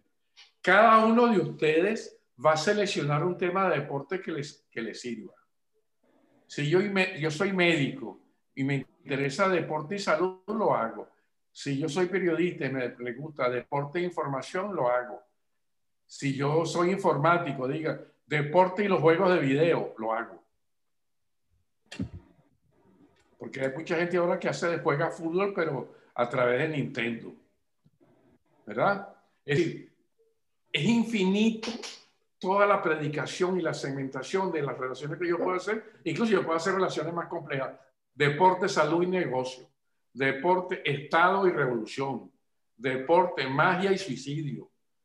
Deporte, arquitectura, magia y suicidio. No por crear cualquier fórmula de articulación que me permita pensar cosas distintas. Aquí yo deporte e ídolos. Entonces yo escogiendo un tema, deportes, ídolos y negocio, o deportes, ídolos y farándula. Entonces hago, lo hago con una cosa de farándula, con quién se acostó, qué casa tiene, cuántos libros compró, cuál es el amante del futbolista. Esas cosas que están en la farándula. Mezclo deporte, ídolos y farándula o deporte y y fama, negocio. Es decir, yo puedo generar conjuntos de articulaciones para producir un concepto creativo. Es decir, los espacios ahí son infinitos. Entonces, yo pongo la historia ahí lo deportivo, el concepto creativo y ya genero un concepto. Este camino, el primer camino de la matriz es construir el concepto creativo. Y después, a partir de ese concepto creativo, formulo la sinopsis en el plano temporal, porque la radio y la radio es temporal, tiene un principio, se oye con un momento, con el tiempo, es una, la radio y el sonido es temporal, ¿verdad? Hago un título que me amarre la idea que estoy trabajando, entonces aquí está uno sugerido, pueden ser mil distinto. En el deporte de Venezuela para ellos, ¿verdad? Y después, título del capítulo piloto, es el que voy a probar que mi microprograma es un, un texto clave para la venta a la estación. Y entonces pongo, Chico Carrasquel puso a Venezuela en las grandes ligas. Y después ponemos en primer, y, contamos cómo vamos a contar lo de Chico Carrasquel, ¿verdad? ¿Está claro eso? Profe, pero... Cada uno de ustedes, si son 15, hay 15 programas distintos. Pero me baso en lo que usted partió con lo de AS Deporte 2021 FM. Exacto, esa es la pregunta. Sí, porque tú estás contratado para esa estación. Ok, entonces en este ámbito es que me voy a dedicar entonces a crear este, este, este microprograma de cinco minutos que al final es lo que voy a presentar, ¿correcto? Claro, entonces yo sé que cada uno de ustedes puede tener una idea eh, de, de, hacer un programa. Bueno, méclelo con el deporte. No, bueno, lo que pasa es que a mí se me está ocurriendo ya más o menos viendo esto. Usted aquí lo que ahorita me está pidiendo apenas es que llenemos el cuadrito este para entregárselo antes del viernes, ¿no? Solo con esto que ahí, no es que de repente... ¿Qué cuadrito? Sí, aquí, este, este, cuadrito es una síntesis mínima. Cuando yo voy a vender un programa, yo lo vendo en una cuartilla, en una idea, que el tipo lo capte rápido. Ok. ¿Cuál es el concepto? Porque ya sé que las deportes, el tema es el deporte. El deporte. Propuesta del discurso para el Entonces yo digo, mi concepto es este. Porque el tema ya lo sé. Mi título es este. La sinopsis del primer programa piloto que voy a grabar, que va a ser el que va a hacer el examen, es este. ¿A quién lo dirijo? ¿Qué tipo de programa es? ¿Es unitario? Eh, ¿en qué, ¿Cómo se va a ubicar la programación y la promoción? ¿Cómo creo yo que debe ser? Esto puede tener más cosas. Les puse esto nada más para que ustedes hagan una simulación mejor y solamente le puse la variable del curso. Como el curso lo que quiere es probar tu calidad vocal, cómo dices un texto, como el ritmo, que ustedes ya deben estar viendo clases con los profesores de locución, entonces él está diciendo pronunciación, enunciación, entonación, ritmo, duración, cómo se maneja la voz, ¿verdad? el microprograma está construido para probar su voz, cómo la dicen, cómo la manejan, cómo la actúan. Entonces, tiene un mínimo presentación y despedida, dos publicidades de 30 segundos que cortan primero, medio y final del programa, un solo locutor y no tienes entrevistado, porque es un discurso que tú solo vas a decir. Claro, pero hasta lo que hemos visto ahorita, podemos llegar a microprograma. ¿Ah? con lo visto hasta ahora no podemos llegar a eso de, de las publicidades ni nada de eso.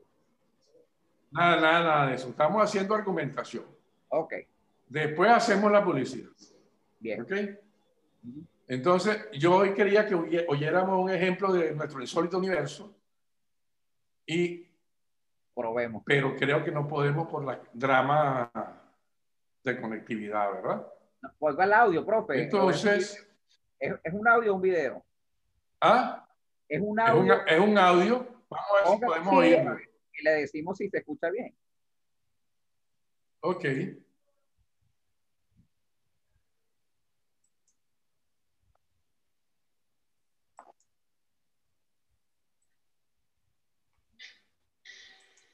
¿Lo escuchan?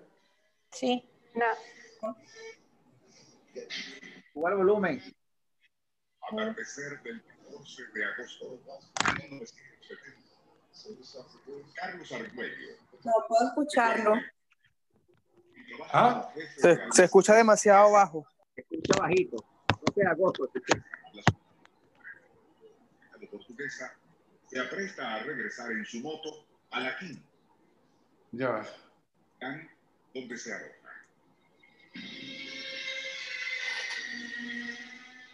Ya ha recorrido poco menos de la mitad del trayecto por un camino solitario y penumbroso, cuando a cierta distancia observa al borde de la carretera a una mujer joven y de buena figura. Viste una especie de bata, como la que usan los indígenas, de color grisáceo y su larga cabellera es muy negra. Como ya es casi de noche, Argüello detiene la moto y pregunta a la mujer hacia dónde se dirige. Con voz suave ella contesta que hacia el centro N, un parcelamiento habitacional como a dos kilómetros de distancia. Argüello se ofrece para llevarla y poco después, con la mujer sentada tras él, marcha rumbo al parcelamiento N.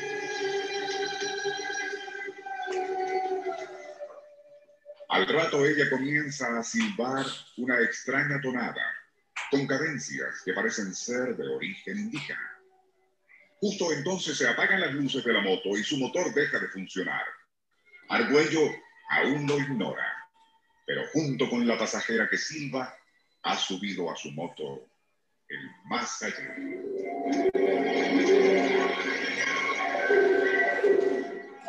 Unión Radio presenta nuestro insólito universo. Cinco minutos recorriendo nuestro mundo sorprendente.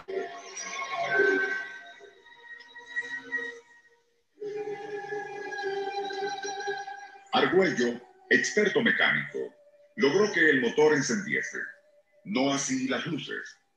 El resplandor de lejanos e intermitentes relámpagos reinició la marcha con su extraña pasajera quien de nuevo había comenzado a silbar.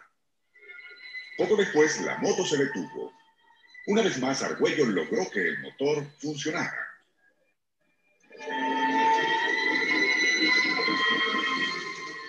Tenso por aquellos repetidos e inexplicables inconvenientes, y también por el insistente silbido de la mujer, Argüello al fin divisó las luces del asentamiento fue entonces cuando inexplicablemente la moto se coleó en un lodazal y al maniobrar, piloto y pasajera cayeron al piso.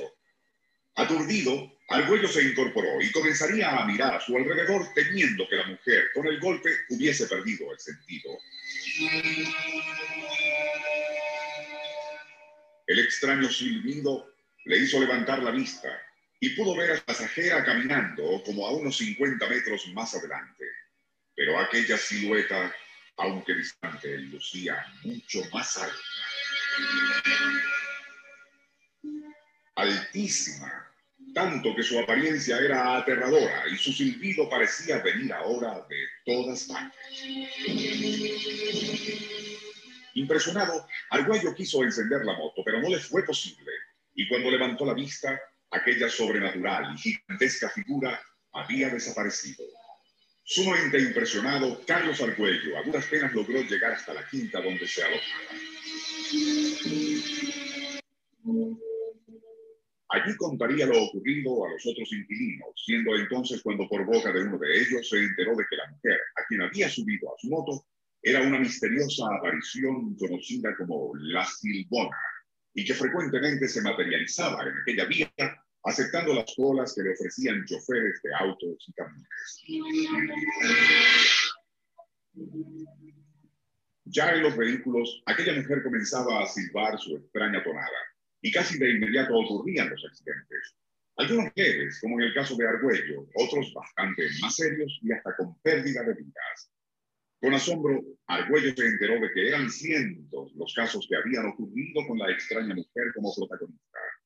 Explicaciones Podría suponerse que la joven fuese alguna demente, pero, y los muchos e inexplicables accidentes, las fallas en los sistemas eléctricos, luego la súbita desaparición de la silbadora y aquel aterrador agrandamiento de su estatura.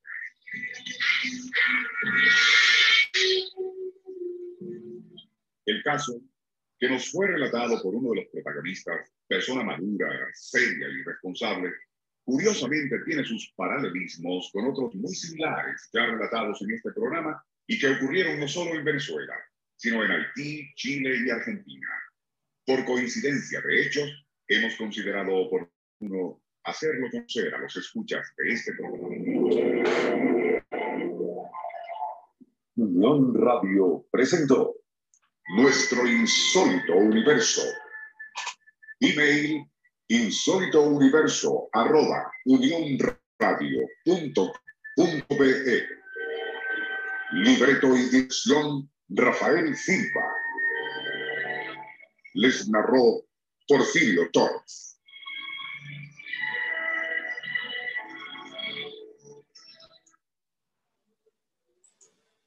Entonces, ¿oyeron? Sí, sí, profe. Sí. Buenas noches, buenas noches, Atilio. ¿Cómo estás? Hola, ¿cómo estás? Bien. Chévere. Tenemos crisis de video ahorita. Aquí escuchando el insólito universo. sí. Profe, disculpe, ¿para cuándo se debe entregar la, la, actividad? Recuerde como le había dicho que yo estaba, había perdido lo de internet, pero ya estoy al día, pero quería saber para cuándo debemos entregar. Hasta el viernes a las 11 y 59 minutos en la plataforma Canvas, no por ninguna otra parte. ¿Estamos claros? Sí, profesor, disculpe, este cuadro lo vamos a encontrar disponible, me imagino, en tareas y vamos a llenar el cuadro y además vamos a grabar el audio. Es la. No, ustedes no graban nada. No se graba. Nada más es. Vamos a hacer un ejercicio. ¿Cuál, es, ¿Cuál sería el concepto creativo de este programa que escuchamos?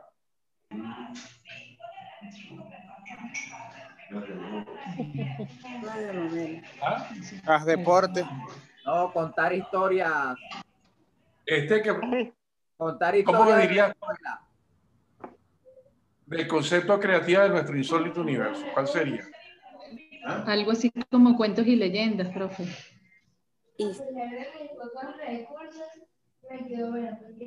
Leyendas urbanas. Historias de misterio. ¿Ah? Leyendas urbanas. No sería un el concepto que ¿Ah? Un anecdotario. ¿Pero sobre qué? ¿De qué trata el programa? Misterio. ¿Cuál es el Misterio. Experiencia misteriosa. Son, son historias de cada una de las, de, las, de las comunidades. No. O sea, hay comunidades, pero ¿cuál es el núcleo? Que él cuenta cosas normales o cosas distintas. No, cosas difíciles de creer. Ajá, paranormales podríamos decir. O sea, insólitas, increíbles, sorprendentes. ¿No es así? Exacto, profe, como el tema, como, como él se anuncia en su programa Insólito Universo, eh, cosas insólitas que suceden en nuestro universo, algo así. ¿Cómo lo redactarías tú el concepto creativo?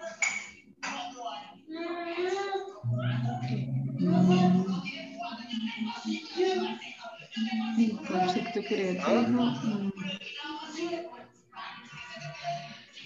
Cuento de historias del pueblo venezolano desde el punto de vista de la cultura criolla nacional, una cosa así. No, porque, él, narra cuentos universales. Es el concepto, es el concepto, el concepto es algo el concepto es universal. Bueno, profe, como él mismo lo dice, eh, eso, como él mismo lo dice, eh, nuestro insólito universo sería el concepto creativo. No, ese es el título. No, no, es okay, Ya tenemos el título del micrófono. Nuestro insólito Historias inéditas de nuestro universo. o sucesos paranormales. Fíjate que, ahí tenemos ya el título del programa, Nuestro insólito universo. La audiencia concreta generalmente son gente ABC, ¿verdad? Por los temas, por las radios que ¿ah?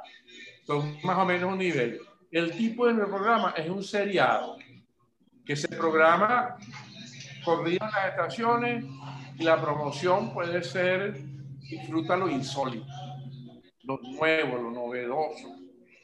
Pero además está en el pasado. No habla sobre el futuro ni sobre el presente. Ajá. Historias insólitas y escalofriantes que ocurren en las comunidades urbanas de Venezuela. No, no, no. Insólitas, insólitas y escalofriantes que ocurren en Historias asombrosas. Historias asombrosas en el planeta Tierra, en el universo, en todo el mundo. No está obligado. El tema, yo puedo pasar este programa en cualquier parte del mundo y funciona. Ok. Sí. Historias del mundo paranormal. asombrosas. No tanto, no es paranormal, porque el paranormal es algo muy específico. Es una leyenda, ¿Ah? lo que él contó es un mito. Pudiera ser es una leyenda, leyenda.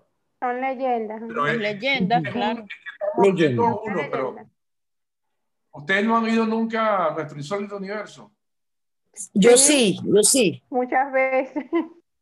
A veces no son leyendas, a veces no son leyendas, son hechos concretos, reales que han sucedido y que envuelven un misterio. No tienen comprensión lógica, pero han sucedido. Entonces puede ser historias asombrosas de la historia o cuentos asombrosos de la historia. Por ahí claro, lo que pasa es que el, en el caso, analizando insólito universo, cosas que, que, eh, que tienen o no tienen explicación, casi siempre como que no tienen explicación porque es insólito, que ocurren sobre la faz de la Tierra. Entonces tendríamos que, que, tendríamos que conceptualizar, darle como que el, el, sinónimo a la palabra insólito. Por ejemplo, este, bueno, no, no me viene así ninguna, pero que ocurren sobre un, inexplicables eventos que ocurren sobre la faz de la Tierra. Puede ser así. Puede he escuchado a ellos eh, algún tipo de historia que implica una curiosidad, por ejemplo, eh, algún tipo de coincidencia eh, inexplicable, pero que no implica tampoco algo paranormal. No, son paranormal. Ahora, dentro, eh, en, el concepto creativo tiene que estar la palabra relato, porque nuestro insólito universo siempre son relatos. O sea, él no hace otra cosa que contar historias. Por eso, historias. Exacto. podría ser relatos inexplicables que suceden sobre la faz de la Tierra, para cambiarle un poco el insólito universo que es el nombre del programa. Claro, entonces él ancla ese concepto con un título, nuestro insólito universo. ¿No es así? Y ahora, vamos a ver cómo sería la, supongamos que él presentó la Silbona al, al, al jefe de la estación Radio Nacional. Ese era su piloto. ¿Cómo describiríamos la, esa, ese, esa sinopsis?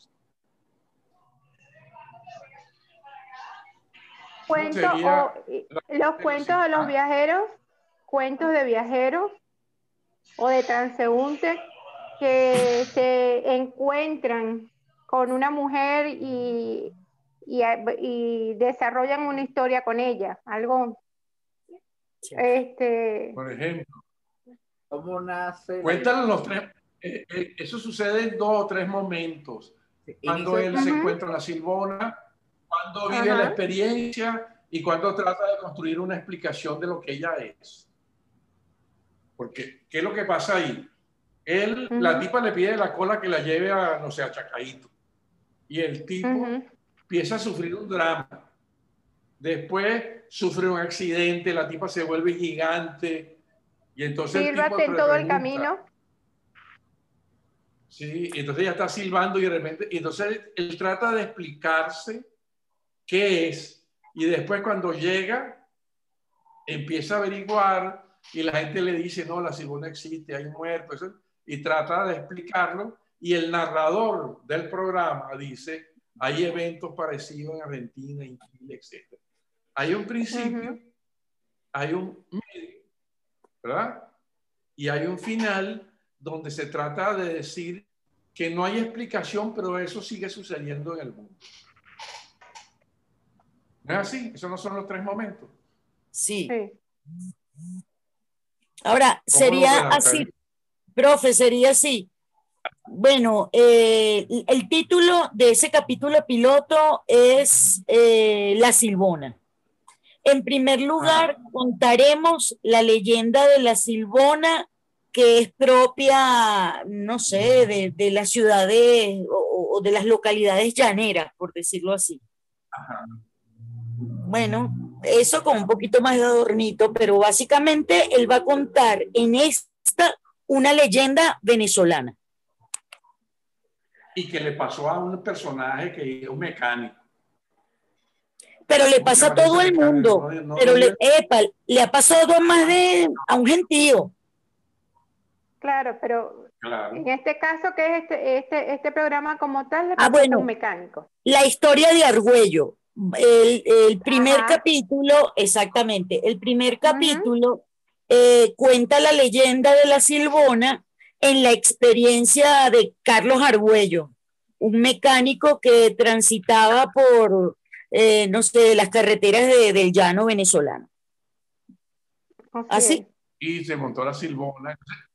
Así, entonces, acuerda que tú se lo vas a entregar a alguien a esto para que te contrate tu serie. Entonces tengo que decirle todo, hasta el, mínimo detalle. No, no, le tienes que echar todo el cuento, sino que engancharlo. Y es por eso una sinopsis. Tienes que agarrarlo, engancharlo el, okay. núcleo del momento Carlos, Carlos Arguello monta la Silbona, eh, sufre un accidente, la, y entonces él trata de explicar qué es la Ajá. Muy bien. ¿Estamos claros? Sí. Sí, estamos claros. Ay, Dios. Ahora una pregunta con respecto ya a la evaluación final, no sé si me estoy adelantando mucho. Pero, ¿quién se arroja al escenario? ¿Cómo? ¿Qué dijo, profe? No le escuchamos, profe. ¿Qué dijo? La evaluación final es la entrega del guion, que va a estar con rúbrica que va a estar. Ajá. La evaluación final es la valoración del guion, la historia contada, cómo se maneja el guion, si se acabaron, y si hay unos parámetros que yo se los voy a dar en la próxima clase.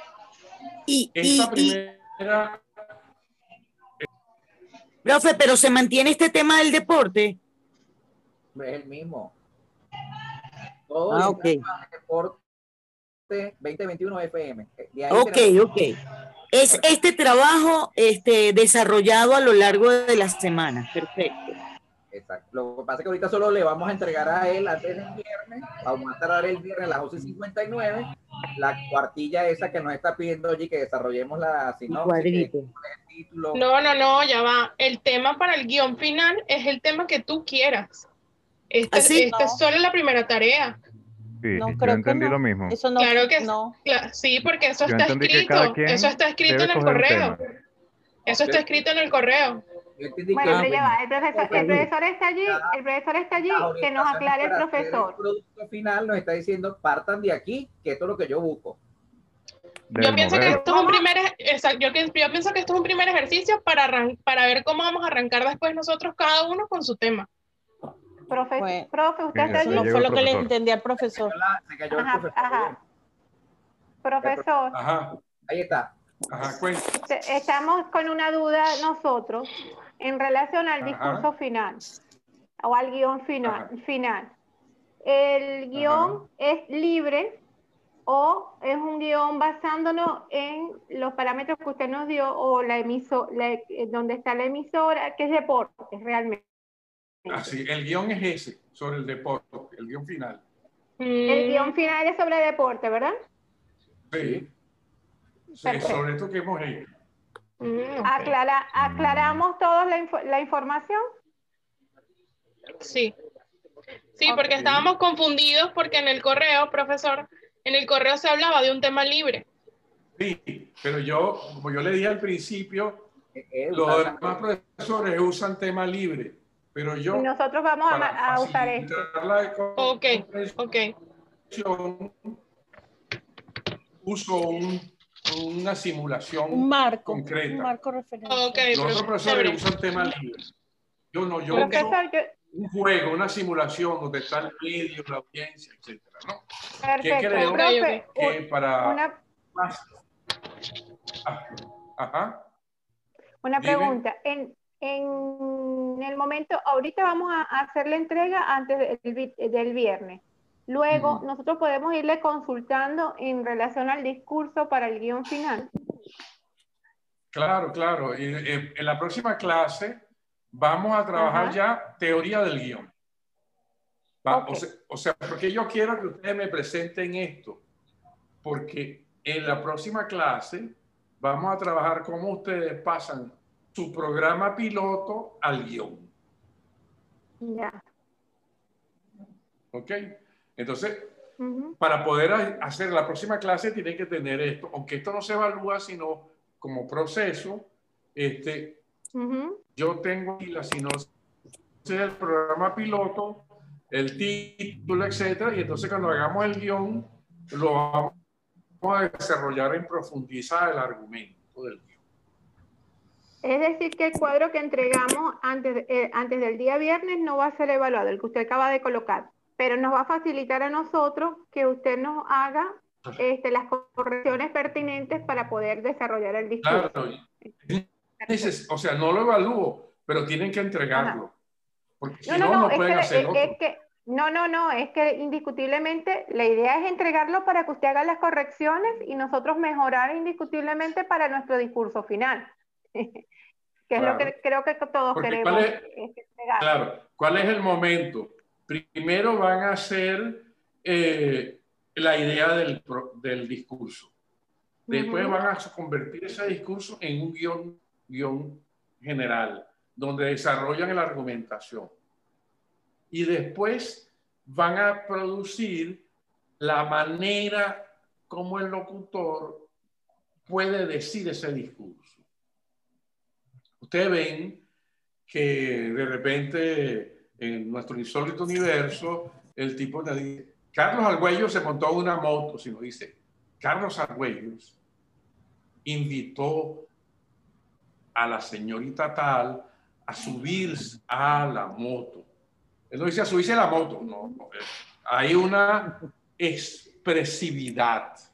Entonces nosotros vamos a trabajar aquí la temática, después vamos a desarrollar esa temática en el guion y al final vamos a desarrollar la elocución y la actuación posible que puede hacer el locutor que se prepara para decirlo en su clase final.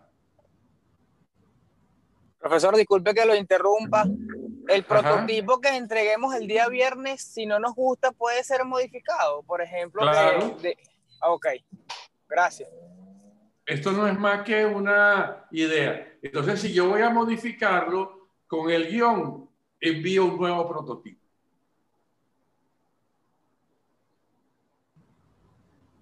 Perfecto, profesor. Ajá.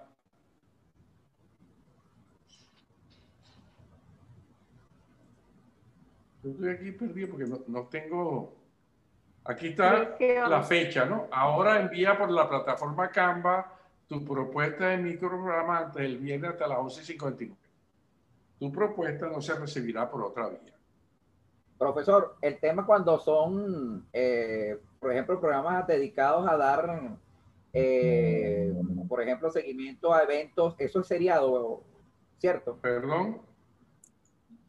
Eh, imagínense que yo, ya yo me estoy imaginando esto de, no sé, yo me lo imagino de hablar de del fútbol, por ejemplo. Eh, me estoy inventando aquí ya en mi cabeza más o menos qué es lo que quiero hacer. como yo pienso que eso es documental.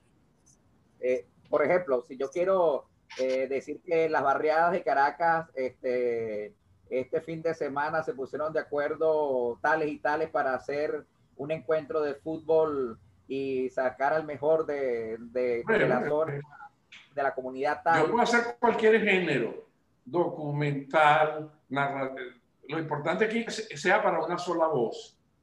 Yo puedo hacer un, programa donde sí. Eso no lo ubico, me disculpa, es que eso no lo ubico comunitario. O sea, eh, usted dice que solo hay dos tipos. Entonces, si yo voy a estar informando de actividades deportivas en las comunidades, eso será seriado.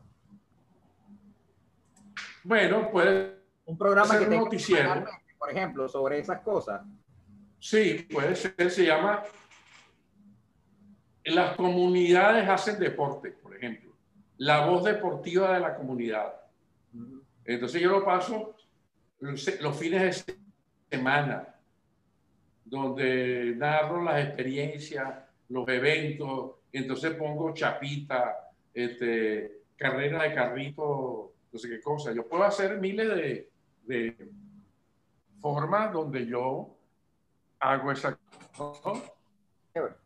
Profe, una pregunta, porque aquí sí, sí tengo yo una duda, porque el, en mi caso me fui a algo vivencial. Yo tengo, por ejemplo, un sobrino que era hiperactivo totalmente y, ahí como él, muchos, muchos otros niños, y los metieron a jugar béisbol casualmente, y él ahorita lo están fichando en República Dominicana. Y me parece que, ah, aparte de que es real, está, estamos hablando de deporte, en este caso sería el béisbol, mi, mi eh, eh, en mi caso es informativo, es salud, salud. No, eso es, ¿cómo, se, cómo llamaríamos? Vocación. La idea de vocación deportiva. Que, que donde un chamo encuentra su manera de ser. Pues. Bueno, y en, y en ese, irónicamente, en ese grupo han salido cuatro y la misma situación, el médico les recomienda que, que los pongan a jugar un, a pegar un deporte para ayudarlo con la hiperactividad. Y en el caso los, los, colocaron a jugar béisbol. Sería, puede ser en salud, deporte y salud. Y entonces deporte y salud, ¿verdad? Claro, y entonces, o, o se llama, la hiperactividad crea deportistas. Es era la que había pensado. La hiperactividad te hace deportista. Y entonces a todos los niños hiperactivos y todas esas cosas vean como el fútbol, el béisbol, porque el deporte te da disciplina, te da concentración y entonces ahí tienes todo un mundo. Destreza. Destreza. Trabajo en equipo. Y entonces se genera ahí toda una línea interesante que, que permite contar historias vivenciales. Así es, ya. O sea, ¿cuál es la historia ahí?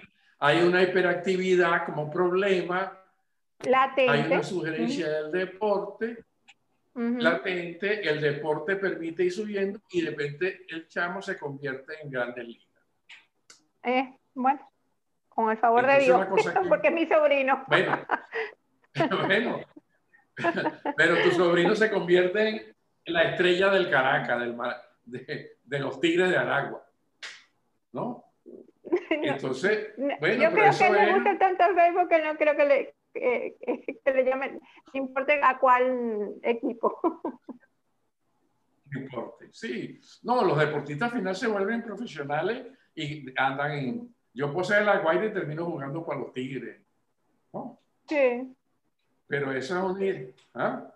esa es una idea que va a permitir este, el desarrollo de todas esas características. ¿no?